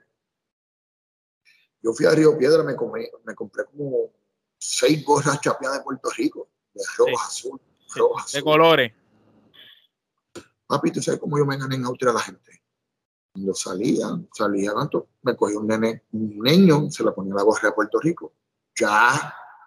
¡Wow! Y como yo sé que mi lucha me va a respaldar dentro del ring, ya, maté la liga. Muy, muy bien, muy bien. No, eso es buena estrategia. Oye, antes de yo hacerte la, una de las preguntas que tiene que ver con lo que fue esa carrera tuya del boxeo, a mí no me quiero olvidar de, de una de un accomplishment que tuviste importante y, y es volviendo rapidito a, la- a lo que fue la WWC. ¿Cómo, ¿Cómo fue ese viaje cuando tú te ganaste el campeonato universal? O sea, ten en cuenta de que ya fuiste Grand Slam en la IWA, que, que, que en un momento dado era la, la compañía top, pero no podemos ignorar que, que, que te ganaste un campeonato universal que- Legendario. Que, es legendario. ¿Cómo, ¿Cómo fue eso? ¿Cómo te sentiste lograr esa otra, eh, eh, ese otro goal que, que Puerto Rico es grande? Veníamos, veníamos trabajando ya eso del título universal, pero a mí yo nunca me enfocaba en el título universal. Si ustedes supieran que el título universal mío era el de Puerto Rico, porque ese todas las defensas mías fueron cabronas, ¿me entiendes? Entonces, venía una lucha por el título universal, pero yo tenía la lucha mía por defensa de Puerto Rico y a veces mi lucha se iba por encima de la del Bien. universal. Bueno, Ah, eh, vamos a ser honestos. eh, tú sabes, y, te, y te lo está diciendo alguien que era bien fanático de Rey en, en la lucha libre, pero pues cuando Rey dio el bajón, eh, las luchas de él siempre eran la última y después terminaron poniéndote a ti siendo la de Puerto Rico para el final y la de él salía antes. Y, y pues, pues se Pero- notaba obviamente por qué lo hacían. Pues entonces, eh, mano, viene, viene ese día la oportunidad, pero a mala pata, me toca Ujú. vocear. Pero me toca vocear en Mayagüez, no era en Cagua, que yo podía salir corriendo de Cagua para Bayamón y ya. Ese fue el día del helicóptero. Y yo dije, ¿qué hago yo aquí? Tengo el día, la noche de mi vida en la lucha libre, pero tengo una revancha de un cabrón que quiero matar. Entonces, ¿qué yo hago aquí? Eh, mi equipo de trabajo me dice, un helicóptero, papi. ¿Sabes cuánto salió ese helicóptero, verdad? ¿Cuánto? 1.600 pesos. Diablo. Ah, que lo pagó los cotos. ¿Qué? Los cotos, sí. Yo. De, de, de lo que ganaste, de lo que, de lo que ganaste, lo de los auspiciadores lo tuviste que pagar. Papi, se fueron de mi bolsillo 1.600 dólares. Si quería llegar en 20 minutos de salir de la cartelera, yo. Entonces fue, una, fue un trauma porque terminé de bocear, pero la adrenalina me va bajando. Tengo una quemación de las luces, me da un shutdown, me tengo que echar agua porque me, casi me desmayo. Ujú. Eh, eh, ahí el cambio cambia, el corre y corre, metiendo todo en maleta, corriendo, ya el helicóptero estaba prendido, el capitán estaba allí, el helicóptero allí esperándome, me monté y así fuimos por para abajo y a mitad de, de, de- de camino, y yo que empiezo a respirar y me duele una costilla, muchacho, tenía una inflamación de costilla cabronada. Ay, ay, ay. La gente dice, ah, pero Chicago. Sí, el chico no se te ese día está lesionado de una costilla, de un palo que me habían dado, una costilla. Eh, bueno, y después, al otro día me acuerdo que después de ese día gané encuentro, gané todo, pero tuve un día completo en cama. No, ok. Tuve un- día completo en cama. Y, mano, todas las entrevistas, que si en la cima, que si aquí, que si periódico acá, que si esto, yo, Dios mío, aquí fue este revolú. Pero gracias a Dios todo bien, mano. Y, y- y dato curioso, dato curioso, ya yo había perdido mi invicto, y cuando yo perdí mi invicto en el boxeo, que fue en Carolina, en esos tiempos yo tenía tantos problemas que a mí no me afectó ni que yo perdiera mis vistos, mientras otros boxeadores se frustran y se, a veces se quitan del boxeo. Sí, se, se rajan rápido. No, papi, yo estaba en divorcio, estaba separándome. Yo Sí, estaba- no, mano. Lo del Sí, tú no boxeo, tenías que, lo, me- la- lo menos que te afectaba era eso. En diciembre perdí mi matrimonio. Perdí los tres carros que tenía. O sea, que se los entregué al banco. Sí. Estoy hablando de, de BM, Auland, del todo. Eh, de estar en el top, tenía un Hondita del 97 ahí, todo escrachado, que lo había comprado, me acuerdo, para montarlo así, ponerle luces, equipo de música, y ponerlo bien bonito, esos Honditas, A chulear. para chulear, para chaval por ahí por el barrio, y cayó todo eso cuando yo me trepo en, en enero, febrero, que fue esa pelea donde yo pierdo mi invisto, antes de yo que, que desfiló conmigo Carlos Colón, me acuerdo. Sí. Eh, yo estoy en el camerino, pero mi mente está en el carajo. Porque estaba todavía en depresión, depresión. Bueno, búscate en la historia mía, yo estaba en 210 libras, cuando yo siempre me trepaba peleando 40, 250. Yo estaba bien depresión, había hecho mis entrenamientos bien, pero yo, yo sabía, yo presentía que ese día yo perdía mi invisto. Tanto así que yo pierdo mi invisto, yo me monté en mi carro, me fui a beber, y amanecí en mi trabajo durmiendo. Cuando me levanto, dentro del BM, me acuerdo que, perdón, del BM no del Honda, eh, que yo escucho el celular por todos lados y eso no paraba. Todos los titulares, chicano pierde sin visto, chicano esto, chicano chicano esto. Papi, todas las páginas de voceo. Y como mi prioridad era rescatar mi familia. Eh, a mí no me afectó eso nunca. Al revés, me, me puse esa, esa depresión, me puse a practicar más boxeo, a despejar en lo que es gimnasio. Me preparé y después fue donde gané.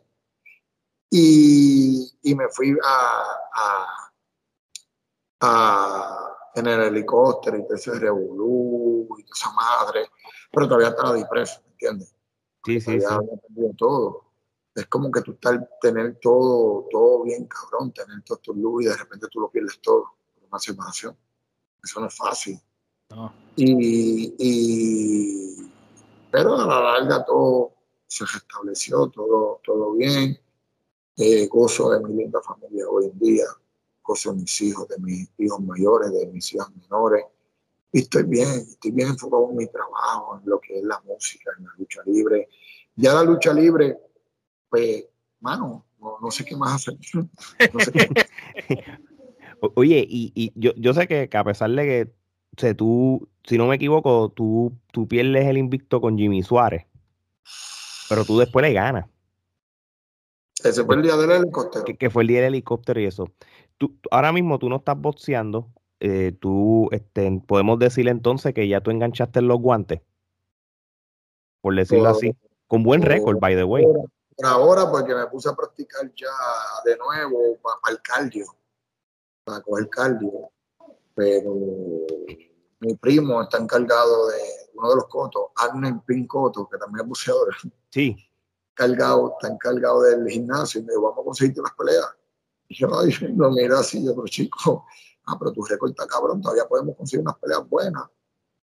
Y dije, bueno, si aparece de que me llame la atención, esto es un negocio.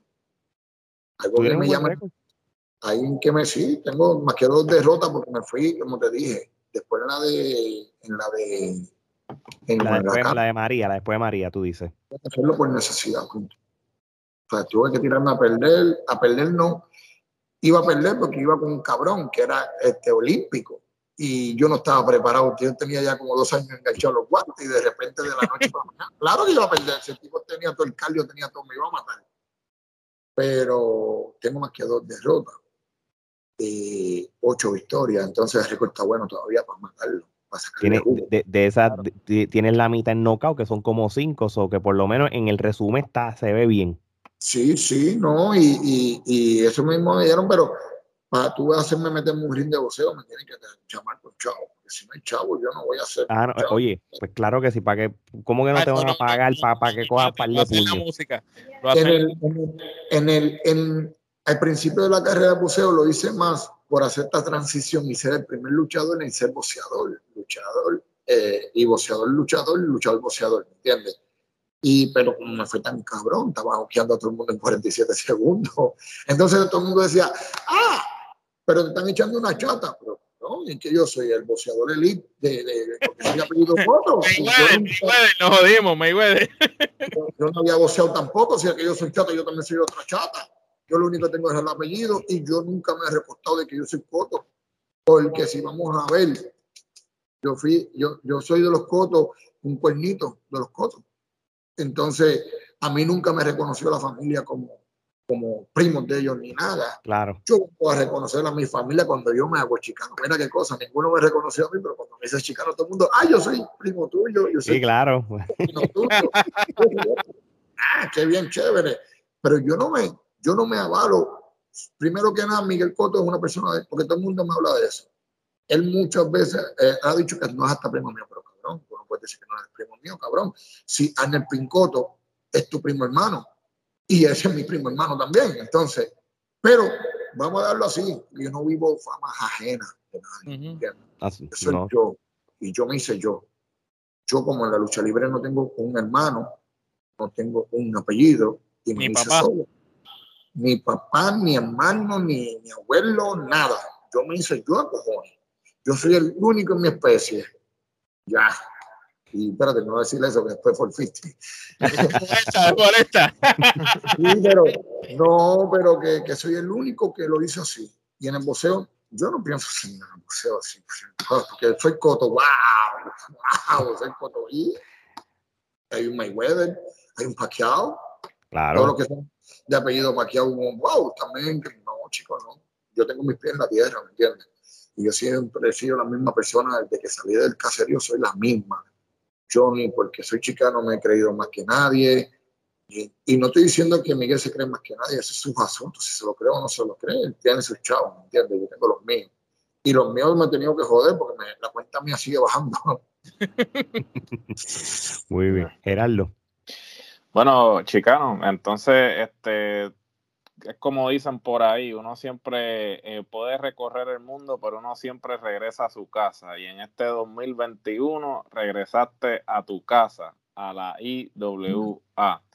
¿Cómo se siente regresar a tu casa y qué vamos a ver de Chicano en el futuro en la IWA? Mira, se siente cabrón, mano. Se siente bien cabrón cuando tú llegas. Cuando yo llegué ahí me sentí como si nunca me hubiera ido porque el trabajo de IWA es, que Sabio está en la batuta, y cuando Sabio está en la batuta me sentía como cuando estábamos en, la vieja Igua, ¿me entiendes? Entonces tengo compañeros todavía de, del mismo sonsonete mío, de la misma generación mía como Mr. Big, ¿me entiendes? Entonces, hay, eh, tengo, hay muchos talentos nuevos que hay que ayudar, pero se va a hacer el punto. ¿Qué se puede esperar del chicano? Hay una alianza con el W Ustedes saben lo que es la hora de la lucha con Jake Fatu y eso. Yes. Y, y, o puede ser que esté allá, o puede ser que acá, no sé. Pero de que, de, de que van a ver sorpresa. No, quiero empeorar la situación ni nada con la pregunta. Ni nada, no, no, no, tranquilo, no, no. Ah, no, al contrario, no, no te vamos a comprometer aquí. este... pero de que van a pasar muchas cosas extraordinarias, sí. Eh, hasta de modista cambia, coño. El que me hace el uniforme ahora, ya no es la moda.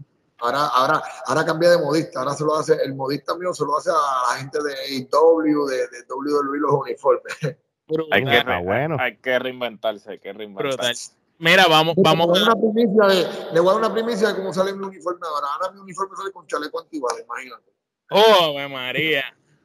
Ah, lo dije aquí, lo dije aquí, déjame ver de aquí a cuando salga el podcast, a ver cuántos cabrones se hacen chaleco antibala antes que yo salga con él, vamos. no, no, el día que tú sales, los fanáticos, los fanáticos con la chaleco, La comedia de esto es que, que sabe de lucha, ¿quién salió primero en el estilo de rapero? ¿John Cena o Chicano? ¿Saliste tú? Ah, pero como la televisión de ellos mundial dicen que es John Cena, yo me copié de John Cena. Entonces, el pionero de los pantalones cortos con las espinilleras, ¿a quién se lo vieron primero? sí, nosotros, pero ¿verdad? Los, de Estados Unidos vieron a John Cena. Pero no, no, no, los pantalones cortos con espinilleras, ese es el ah, look que yo tengo ahora. Sí, y yo también. También. Fue un experimento de, de, Joe que me hizo un pantalón corto y dije, Joe, ¿qué carajo yo voy a hacer con un pantalón corto? Porque para ese tiempo no se usaba pantalones cortos estilo lucha libre. Sí. Y yo, ¿qué yo voy a hacer con ese jodido pantalón corto que tú? No, fue que yo me puse a inventar esto, a ver si te gustaba. Se veía cabrón los colores. Pero yo decía, ¿qué yo voy a hacer con esto, cabrón? Y me acuerdo que Shane tenía unas espinilleras negras de karate. ¿Y te las dio?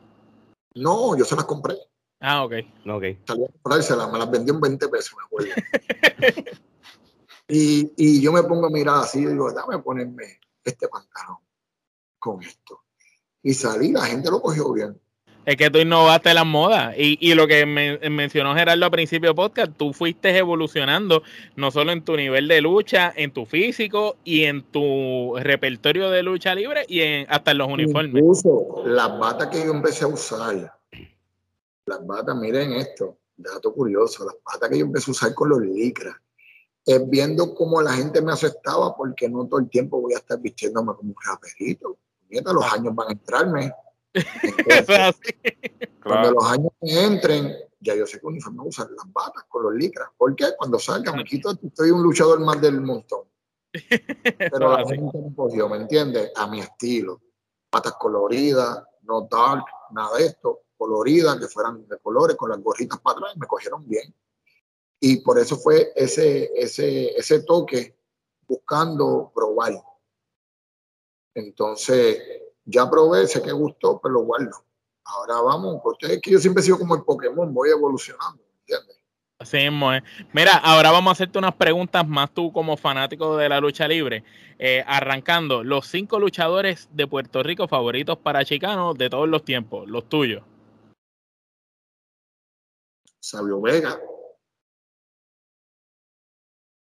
Sabio Vega. Había un luchador que se llamaba Kenny Kenda en los tiempos de Capitol, que me gustaba mucho, Miguelito Pérez, me gustaba mucho, Víctor Miguel, Miguel siempre ha sido un duro, una bestia luchando. Hay videos de Miguel en México haciendo cosas que tú dices, Dios mío, eh, todavía no hay nadie que haga eso. sí, Víctor de Bodigal, por su estilo de, de ser el, el guapitón de barrio, de verdad. Guapo de barrio, por eso me identifiqué mucho con ella. Fue una escuela cabrona conmigo en, en Igua. E, esos cuatro, y te podría decir que no es que me gustaba su estilo de lucha, sino que las historias de Pepe. No, no es que me gustaba su estilo de lucha porque lo veía más normal del montón, pero las historias. Al, César, al César lo, lo, que es del César, se podrá decir lo que sea de, del Invader, pero pues nadie como ese tipo vendiendo una, una lucha. Y te voy a decir algo, a Pepe hay que respetarlo. Ese cabrón, y digo cabrón con cariño, sale la música de él y, los fanáticos lo buscan, gritan. No importa la edad que tenga. No importa, hermano. Y las generaciones que no lo conocen hasta gritan. Y yo digo, ¿cómo carajo salen del Invader? Pero es que ya hay Invader es historia en la lucha libre. Trascendió, trascendió. Sí, sí, y, él estuvo en la vieja y en la nueva, porque como quien dijo para los otros días, estuvo dando bandazos y todavía ese viejo con 70 y pico se tira todo más afuera cuando hicieron la lucha él y Bronco con Thunder y Lightning, que se tiró el tope con 73, 74 años, todo el mundo le quedó. ¿no? Y, la jodienda es que con 74 años y el Bronco con los que tenga, ambos se veían mejor que la mitad de, de roster de chamaquito de esa noche. El Bronco, el bronco parece fisiculturista. Sí. Yo le miro los mules ese cabrón, yo digo, pues cabrón, ¿qué tú te haces? Te vas al garaje y te metes la manga por el fundillo, te, te, cabrón, hombre, y mi respeto. Y, y mira, y entre los top 5 también puede caer el bronco. Me encanta. Oh, sí. Te la compro, brother. Yo te la compro. El ser rudo. Y te estoy dando 5. ¿Cuál de los primeros? ¿Cuál es todo eso? no, no, importa. No importa. Es debatible el Bronco como rudo. Una entrevista en el Bronco ya te hizo la lucha. Es suficiente para venderte la historia. Gerardo. Bueno, ahora vamos a pasar a tus cinco luchadores preferidos, pero que tú luchaste en tu carrera. Mano, Slash Venom. El hombre goma. Ese tiene que ver la primera posición, porque ese fue que, el que que me dio candela, cabrón, con cojones en la lucha extrema. Me fui a hacer una loquería aquí y decía, Dios mío, me voy a matar con este cabrón. tanto, tanto luchando con él y siendo pareja. Era loco como tú, era, se dejaba llevar. Era lo mismo, éramos dos iguales, dos botas de agua. Eh, me divertí mucho y lo tengo que poner aquí con Estefano. Cuando hice pareja con Estefano, me divertía. Yo podía luchar divirtiendo. Y yo esa faceta en mí nunca la había, porque yo siempre cogí mi trabajo de luchador bien serio, bien Pero cuando era con Estefano, yo me divertía mientras hacía mi trabajo. Y salía todo cabrón, porque era bien jaja las luchas, ¿me entiendes?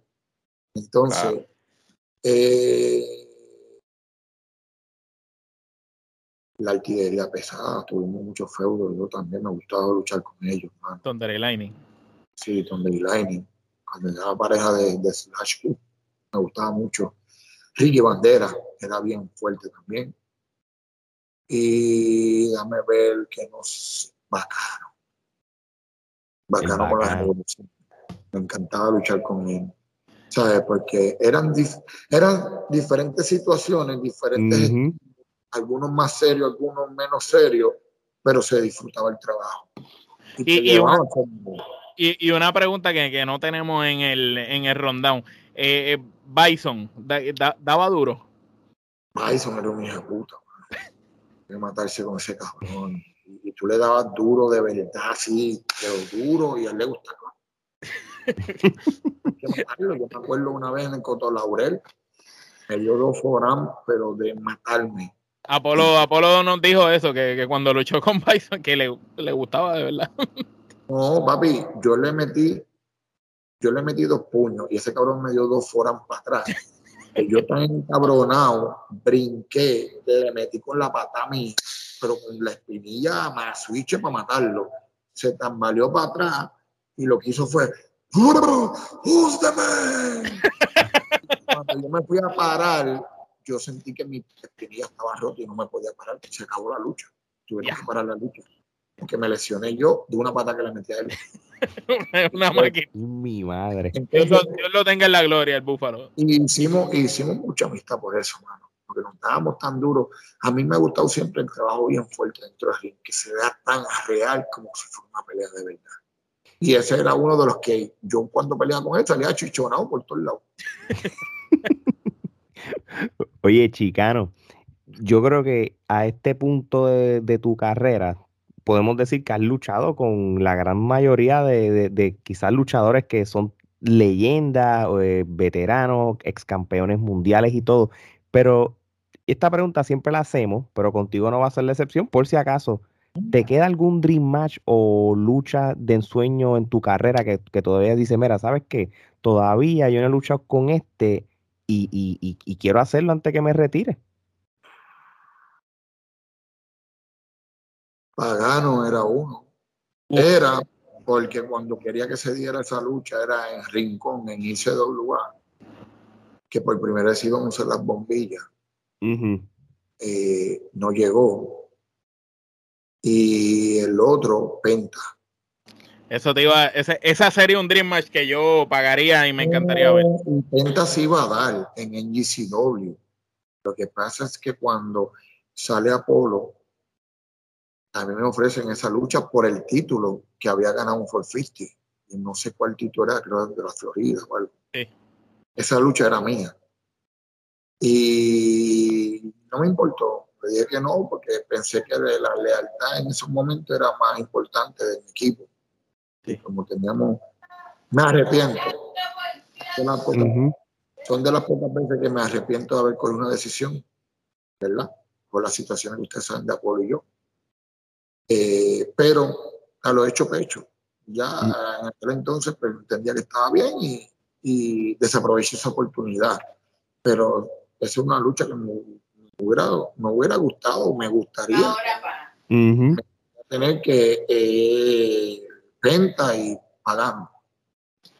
Pero aquí, en Puerto Rico. Porque claro, claro, sí, sí te entiendo. Allá, yo llego, yo soy el.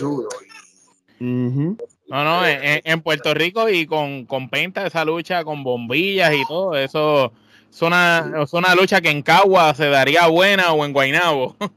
Sí, sí, se vendería bien. Es cuestión de vender la lucha y se, y se mete gente.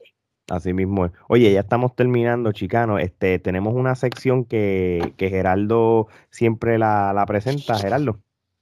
Bueno, ahora vamos a la sección del toma y dame. Este, yo te voy a decir una serie de nombres, ya sean nombre o de compañía. Toma y dame. Y entonces. en vez del este, no te llamo el Tommy Dame. Ah, ah, ah, acuérdate que nos no sigue mucha gente. Está bien original, está bien original el Tommy Dame para la lucha, eso, pero yo que soy bien, bien mal pensado. No, no, no, sí, no, Lo que pasa es que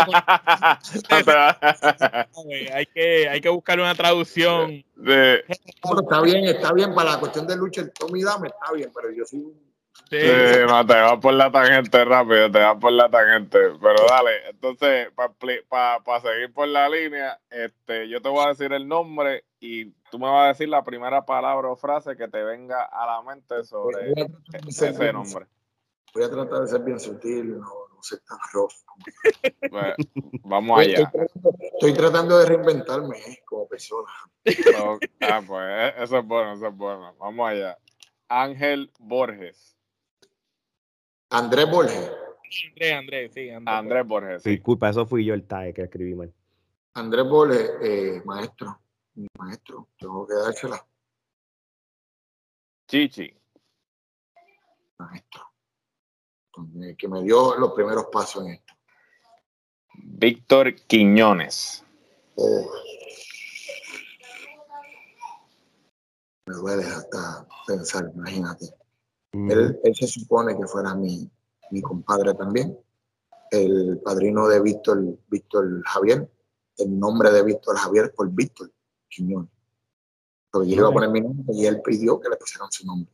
Y yo, pues, a nombre de él se lo puse. Le pusimos Javier para, porque no quería darlo Víctor Pelén. Pero mi hijo se llama Víctor por Víctor Quiñones. En paz descanse. En paz descanse. Eh, Willy Urbina. El flaco, pana, pana. Entre, podrán decir lo que quieran de él y todo, pero hasta ahora, pana. Carlos Colón. El que me dio la oportunidad cuando la eh, Marco en aquel entonces igual estaba hundiendo, el que me rescató y, me dio la oportunidad. Chiqui Star. Ah, yo lo quiero como un padre, es un padre. Chiqui Star es un padre. Allá donde vaya es un padre. Miguelito Pérez. Oh, otro padre más, muchacho. Ese señor, yo lo veo, lo quiero, lo adoro, lo abrazo. Sus hijas están practicando, una de ellas está practicando lucha también. Lo adoro, lo adoro. Huracán Castillo. Otro más. Ese es el, nitroso. El macaracachimba. El macaracachimba. Ese es otro que se daba contigo con limón de verdad, duro de verdad. Y, tuvimos tal vez roce en cuestión de, en cuestión de, de, negocio, pero lo quiero y lo amo. Lo quiero y lo amo porque me enseñó, aprendí a cojones, ¿me entiendes? Sí. Sabio Vega. Mano, lo que es chicano es por él. Lo que es chicano es por él. Me dio la oportunidad, me defendió, me puso donde tenía que estar. Incluso mi compadre Víctor me había despedido una vez y él se le fue en contra a Víctor y me dijo, no, chicano, tú no lo despide y, está ahí en Jebulú. Pero lo que soy se lo debo a Sabant. Savant. Savant, buen contrincante, que hemos sacado chispa y, gracias a la chispa su carrera tuvo, tuvo buena acogida y me siento bien por el trabajo. Rey González. Donde él piso va a tener mi respeto siempre un no y un sí, siempre hemos trabajado fuerte y me encanta. El respeto él siempre lo va a tener por mí y lo quiero un montón. Lo quiero un montón a él. El profe. Escuela también, hermano. Mi respeto como veterano, leyenda, el viejo, lo quiero, lo amo, lo sabe, que yo se lo digo, que lo amo mucho. Mr. Big. El loco, eso es un loco. eso es un loco, pero lo quiero mucho también, porque él es bien, bien estrella también sus cosas y es un loquito. Lo quiero mucho. Pedro Portillo. Pienso que va a ser una de las revelaciones y, que va a llevar también la agenda en, un momento dado. Como yo lo hice en un momento y quedé marcado, él lo va a hacer también en su momento le falta mucho camino que recorrer, pero si trabaja fuerte lo va a hacer. WWC. La universidad. Mecha Wolf. Orgullo de ellos, hermano. Orgulloso que ese macho, su historia, cómo se hizo, con 20 dólares se fue fuera de Puerto Rico, se arriesgó, ganó, tiene una linda familia ahora. Bendiciones, hermano. No me puedo desear más que bendición. El invader número uno. El sueño puertorriqueño. Pepe. Bueno, podría decir que por llevar la contraria a Pepe estoy metido en este revolú. Este, pero mi respeto como leyenda. Hay que respetarlo como leyenda. Haya hecho lo que haya hecho, Mm, yo no estuve allí, yo no lo puedo juzgar. Una corte los halló inocente, pues es inocente, Yo no lo puedo juzgar. No lo juzgó la ley, tampoco yo. Denis Rivera. Bueno, el flaco, el flaco. Sacamos chispa con cojones, luchando también. Y, y, tiene mi respeto. El flaco yo siempre lo he querido un montón. Porque hemos hablado bien derecho, bien de frente. Somos dos boys y hablamos como es las cosas, ¿me entiendes? Respeto mucho y lo quiero mucho. Homicide. Uh, después de tantos cantantes y esto, muy, bueno, nos hemos llevado muy bien y nos, vemos, nos respetamos siempre. Ricky Banderas. Mi hermano, mi hermano, no, no, no encuentro cómo describirlo. Yo creo que con la palabra hermano es decir que lo amo, lo respeto, lo quiero. Respeto. Zion RT1. El diamante que quiero pulir y que va a brillar, porque sé que va a pulirse y va a brillar, como él se supone, y él lo sabe que hemos hablado, que lo quiero, lo amo y lo voy a hacer. Así sea lo último ya que quede en la lucha libre, ese es el que va, ese es el que yo creo que ese es más, más en semejanza mía, está cogiendo todas hasta las malas mañas mías está cogiendo. no, y pendiente que próximamente lo vamos a entrevistar también para que conozcan más de él, así que... Sayón es lo más humilde que hay, pero está viendo las malas mañas, ya despertó y, está dándose respetar en este negocio, como se supone que se debe respetar. Tarde, pero lo está haciendo. Muy bien. Así. La IWA. Una vez yo dije en una entrevista que esta alianza entre IWA y WWC era como la madre y el padre. Y yo era el hijo que, que, quería que, que, mamá y papá no se dejaran. IWA es la mamá. Fue quien me hizo, quien me parió. Brutal. sin tirarle, sin tirarle a WWC que lo respeto. Pero IWA fue la mamá la que me parió. Claro. Ah, ah, sí. Sí es. Y para culminar, Chicano. Chicano. Chicano, Carlos Coto. Yo mismo. Esto, lo, la bendición de ser chicano es que pude serlo yo mismo, ser yo mismo, proyectarme yo mismo, traer mis vivencias, Chicano, yo le doy mucho eh, a mucha gente que es como eh, el ejemplo de superación, que vengo del bajo mundo, vengo de, lo más bajo, una familia disfuncional, vengo de, no ser como todo el mundo piensa porque no en la pantalla ah, es tan chiquitillo, bonita de oro, no, yo de abajo, yo sé lo que es joderse con los sueños, yo sé lo que es llorar, lo que es sufrir, lo que es que se te explota una goma y no puedes llegar a un show no tienes chavo para cambiarla, eh, no tienes chavo para gasolina y te toca, eh, luchar en el rincón, y, pero pedir prestado sin bochornarme y echarle gasolina y después venir a pagarla. Ese es chicano, el de pueblo, el que se dio a conocer, que se dio a querer, el dio a Benítez y sin bochorno ninguno, pa. Yo soy yo quien soy yo, tengo mis pies muy puestos en la tierra nunca me creo más que nadie. Carlos Muy a los chicanos Carlos Cotto. Brutal, me gustó, me gustó eso que dijiste. Últimas dos preguntas, te dejamos tranquilo, Omar. Eh, Chicano, todavía te falta mucho camino por recorrer, no solo en la lucha libre, sino en la música y quizás como mencionaste también en el boxeo, pero cuando Chicano decida retirarse, colgar las botas, los guantes, el micrófono, todo, ¿cómo tú deseas ser recordado? ¿Cuál tú quieres que sea tu legado? mi legado como ese, como, como ese HP que no se dejó nunca. Ese HP, por no decir hijo de puta, ¿me entiendes? Que, que se trazó una meta y las cumplía. Que muchas personas, y esto, estas personas, estas generaciones que vienen detrás de mí digan, yo quiero ser como un chicano. Que se pone una meta y, y se, y se transaba. Y yo, mis aspiraciones, como quiera también, cuando yo deje todo y enganche todo, estar backstage trabajando. No hacer esto que hacen muchas leyendas, que hacen la parte atrás y regresar después de una lucha más.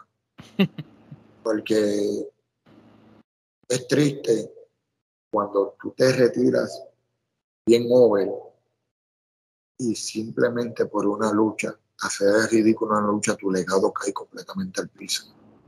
Estamos totalmente de acuerdo. Nosotros somos de los que creemos que hay que retirarse a tiempo. Tú pudiste haber estado luchando 25 años bien cabrón. Te retiraste, estuviste dos años fuera por un show bien grande, te la creíste que podías hacer lo mismo, hiciste el ridículo y en una sola lucha se fueron 25 años de tu legado al carajo. Entonces pasas a ser el payaso de la lucha libre, el viejo que no se da a respetar. ¿Y sabes qué? yo me jodí muchos años para que mi legado se caiga. Y tal vez yo no tengo un hijo que quiera ser luchador. Tal vez mi hija de 14 años, tal vez se decide luego, tal vez la chiquita, este, Micaela, la de cinco años, se decide. Y si no, quiero dejar el legado mío para tal vez un nieto que diga, yo quiero ser como abuelo. Y uh el camino hecho como mucho, porque hay que hacerlo. El que está bautizado, o sea, el que está padrino llega. Yo no tuve el padrinaje, yo tuve que joderme. Pero el que está padrino llega. Y yo sé que yo me voy a ir parado de la lucha libre. Y si algún día un nieto mío. ¿Quieres ser luchador? Va a poder. Quieres ser luchador, ya el camino está hecho. Vete por la papito. Vas a poner a la derecha en la luz, te vas a la izquierda.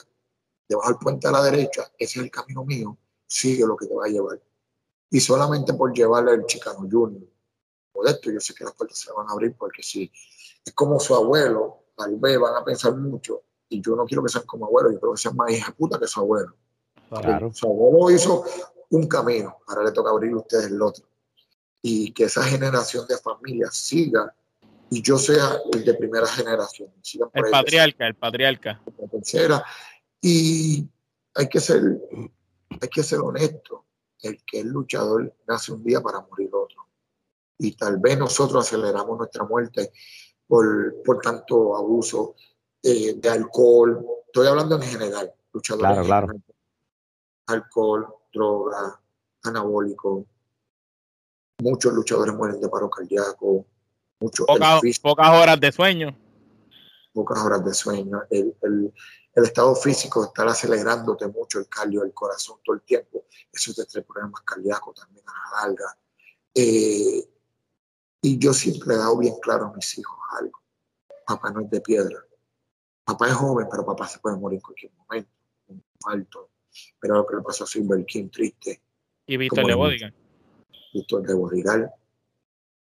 Este, pero yo, mis hijos también criados, también, y saben, están bien enfocados. Ya tengo dos adultos que ya eso me van, me van así encaminando a los otros, ¿me entiendes? Se lo llevan en línea. Y, bueno, pero yo quisiera ver a mis nietos. Entonces, quisiera también ver un nieto trepando su fin, qué sé yo, algo así, que, yo me pueda, que yo me pueda sentar en una sillita bien viejito y yo diga, bueno, yo mi tiempo estoy así, porque lo lindo es, mira, lo cabrón es escuchar una leyenda, hablar de esas anécdotas.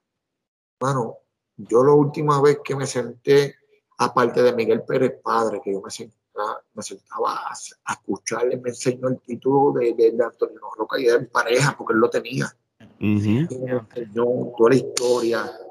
Lo último que hice fue escuchar al supermédico Estrada. Ah, la leyenda. Papi, siéntate a hablar con ese macho. Tú no te vas a querer ir. Porque él te hablar de Madison Square Garden, él te hablar de WWE, porque estuvo en WWE muchos años. Exacto. Y, no, y, era el caballo, era el que utilizaban para probar a los próximos. Y él te lo dice y tú lo escuchas y papá, eso eran horas él hablando. Y si me dejaban, bueno, quedamos nosotros en que yo iba a ir con Eric porque Eric me da la seguridad a mi Estrada. Yo, voy a, yo le dije a Eric que pronto tenemos que ir para allá. Yo quiero sentarme a escucharte esas anécdotas, papi, y me llevaré, no sé, café, lo que quiera, pero yo tengo que escuchar. Porque lo rico que es escuchar esa generación dándote esas anécdotas, papá. Pues yo me veo así mismo, en un momento dado, yo dando esas anécdotas de cómo eran estos luchadores, que tal vez estos que están creciendo ahora escucharon, pero no nos vieron. Entonces, como yo vi, digo, yo no vi, yo escuché de un eh, huracán Castillo padre, que era un HP. Ay, yo no lo vi luchar, yo conocí al hijo. Entonces, un Miguel Pérez padre, que yo lo empecé a ver porque él, tiene su, él tenía su cinta y me las dio en blanco y negro para yo verla. Yo, wow, como era este ring que se estiraba hasta allá y, no se botaba casi. Pero es lo que es la historia y todo eso. Esto, es, algo único y eso es lo que yo quiero transmitirle. Hoy en día gozo de, respeto de la industria. Y los que no me respetan es porque no, yo le he cantado dos o tres veces, porque yo no entiendo esta, esta generación de cristal que hay ahora. Porque si le canto las verdades a alguien en la cara es malo. Yo soy un hijo de puta, pero entonces tengo que ser el hipócrita y aplaudirte todo. Yo sigo, las canto porque son si tú estás en esta industria y tú no aguantas simplemente yo te diga la verdad en la cara, tú no puedes ser luchador, porque imagínate cuando estemos allá arriba, dando bofetas, esa presión tú la aguantas. Entonces, el que yo te cante dos o tres cosas de verdad te, te molesta. si, te, si te molesta, estás en el lugar equivocado. Exacto, eso es todo. Gerardo, la última. ¿Qué consejo le das a todo aquel que decide pertenecer a la industria de la lucha libre, pero le tiene miedo al fracaso? Que, que no se arriesga, no gana.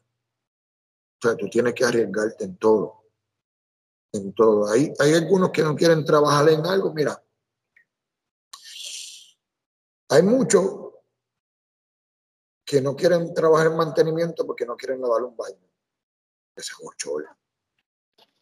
para que tú entiendas, cuando yo me separé, que yo caí abajo, estoy hablando que yo había perdido la pelea, mis vistos y todo. Yo tuve un trabajo en Leaf Fitness, en el gimnasio, de mantenimiento. Y eso es lo que me tocaba a mí, limpiar los baños. Porque llegó el momento de que yo perdí hasta mi trabajo, de la misma depresión. Entonces, para yo mantener a mis dos hijos mayores que estaban bajo mi custodia,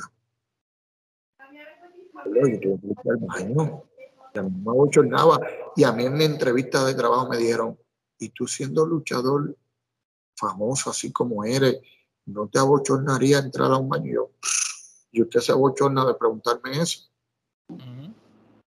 No, pues yo estoy entrevistando, pues a mí tampoco me abochorna entrar a un baño y limpiarlo. Es un trabajo y me van a pagar por eso. Yo creo que ese es trabajo. Tuve ahí como cinco meses, no, no cinco, tuve como tres, porque obviamente gracias al Señor cuando fui alzando esa depresión, fui ya encaminando en otras cosas, me fui a estudiar, detective privado, eh, me gradué con, con honor, después eh, investigación forense, ahí mismito, con honor, también alto honor, eh, huellas dactilares también con honor, descargué todas mis cosas, toda la depresión, estudio, esto y lo otro, y, me hice profesional en muchas cosas, ¿me entiendes? Entonces, sigo tirándole lo que le digo a, los, a, los, más personas, no tengan miedo al fracaso. Eso sí, si lo vas a practicar, practícalo bien. No vengas como, como muchos que se trepan tres veces al ring y están haciendo ridiculeces. Parecen, oye, la, el ring está, la lucha libre existe. Entonces, ¿tú quieres practicarlo? Enfócate, enfócate en practicar nada más, practicar, practicar, ser perfeccionista, no conformista, porque hay muchos que son conformistas. Ah, no, pero escuché el público que me animó. Sí, pero cabrón, toda la, toda la lucha fue una mierda. Entonces, ser perfeccionista y hazlo todo bien, para que tú veas que tú no fallas. Yo en mis 23 años yo he fallado como tal vez tres luchas, cuatro como mucho en 23 años. ¿Tú sabes cuántos encuentros hay en 23 años? cuatro luchas nada más. Y el que, el que sabe que como yo lucho y se daña un detalle, me, eso es ver el demonio. Pero pues no me quieran ver nunca en esa faceta porque van a ver el demonio. Pero hay que ser perfeccionista, no conformista. Y si tú tienes ganas, tienes el deseo de sentir esa adrenalina, ver ese de sentir ese, esa adrenalina corriendo por tus venas, no le tengas miedo. No le tengas miedo al fracaso, porque peor es decir, si yo hubiera practicado, uh salido, pero entonces, ¿por qué no dice, yo lo intenté y no salí? Es más fácil decir eso. Yo lo intenté y no salí, eso no era lo mío. Pero practícalo, querer poder. Yo no pensé que yo iba a ser luchador. Yo no quería ser luchador. Era pelotero, era pelotero. Yo no soñé, yo soñé con estar en las grandes ligas en el béisbol. No la lucha libre. Y mira, pendejamente, el que no quería ser luchador, uno de los mejores luchadores, y me digan lo que digan, uno de los mejores luchadores que ha dado Puerto Rico. Bueno, solo, eso lo podemos decir nosotros, créeme, los eh, tres coincidimos con eso.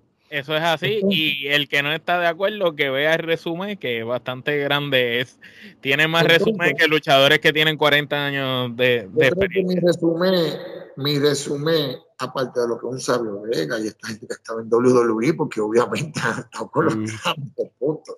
Sácate eso que han estado en WWE. Mi resumen le da en la cara a todos los demás. Es así, es así. Así mismo Yo no tengo que demostrarle nada a nadie. Yo no tengo que decir nada. Yo llegué a Cuba, yo llegué a Australia, llegué a Chile, llegué a Ecuador, llegué a la Británica, Trinidad y Tobago, México, eh, hecho campaña en micrófono, hecho. Sí. ¿Qué más voy a hacer? Ah, que quiero salir en WWE. No, a mí nunca me ha interesado salir en WWE. Nunca ha sido mi norte estar en WWE. ¿Por qué? Todo el mundo me pregunta, pues yo no abandono a mi familia por dos o tres pesos. Así mismo, no te entiendo, entiendo. Búscate, búscate todos los luchadores de WWE que se han con luchadoras, porque pues, eso es lo que te toca. Si quieres estar con tu, con tu mujer o compartir con alguien, porque si no vas a abandonar a tu familia. Claro, no, no, estoy de acuerdo contigo. Oye, Chicano, de verdad que te queremos dar las gracias por, por haber sacado este tiempo para nosotros. Realmente es un honor que tú hayas este, estado en estos estudios virtuales. Este, para la gente que quiere seguirte en las redes sociales, si no me equivoco, Chicano el Ilegal, ¿verdad? En, en... en YouTube, Chicano el Ilegal, en Instagram, Chicano el Ilegal. También tengo la otra que dice Chicano, rayita abajo, el chico ilegal. Eh, en Facebook como Chicano Coto. Este, y ahí estamos siempre. En, Chicano Ilegal en YouTube me van a conseguir siempre la música, lo nuevo. Sí, ¿no? Y vamos a tenerla, lo vamos a tenerlo también. Aquí al lado van a estar apareciendo Exacto. Y, y también recuerden. Y gracias a ustedes por, por, darme la oportunidad. Muchas gracias. Eh, perdonen por haberle contestado tarde. Que no, muchacho, no. Gracias a ti. Gracias yo te voy a hacer la oportunidad y, y, y por sacarle tu tiempo. Lo mío es el Facebook. Lo mío es el Facebook. Usted me había inscrito ah, por Instagram y yo veo una cosa que dice solicitud, y yo, ¿qué diablos es esto? Solicitud. Y le di, y empezó a ver mensajes viejos de cuatro semanas, cinco semanas. y ahí veo que dice trifulca, y, y veo que usted me escribió, Claro, pero yo no sabía que ahí también yo tenía que aceptar como que entraran los mensajes. Yo pensé que era como Facebook, que te escribían y entraban y tú los leías. ¿entiendes? No, no, ahí, ahí tiene que darle aceptar. Sí, sí, es una loquera. Es diferencia mía, como no soy de Instagram, soy más de Facebook, ¿me entiendes? No, no, tranquilo. Gracias, gracias por sacarle tu tiempo para estar con nosotros, compartir las anécdotas que has compartido y, y contestarnos todas las preguntas, de verdad. Muchísimas gracias. y ya lo saben, mi gente, en las redes, vayan a las plataformas digitales Noche de Locura, está disponible ya en todo lo que es Spotify, Apple Music y todas las demás plataformas digitales. También tienen otras canciones como Bajo la Luna, que había salido a finales de agosto, entre otros, así que búsquenlo. Y ya lo saben, mi gente, como siempre digo, nosotros no somos regionales, somos internacionales porque esos 20 países que nos siguen y nos ponen en los charts lo confirman. Así que de parte de Chicano, Gerardo, Mari Alex, esto es hasta la próxima.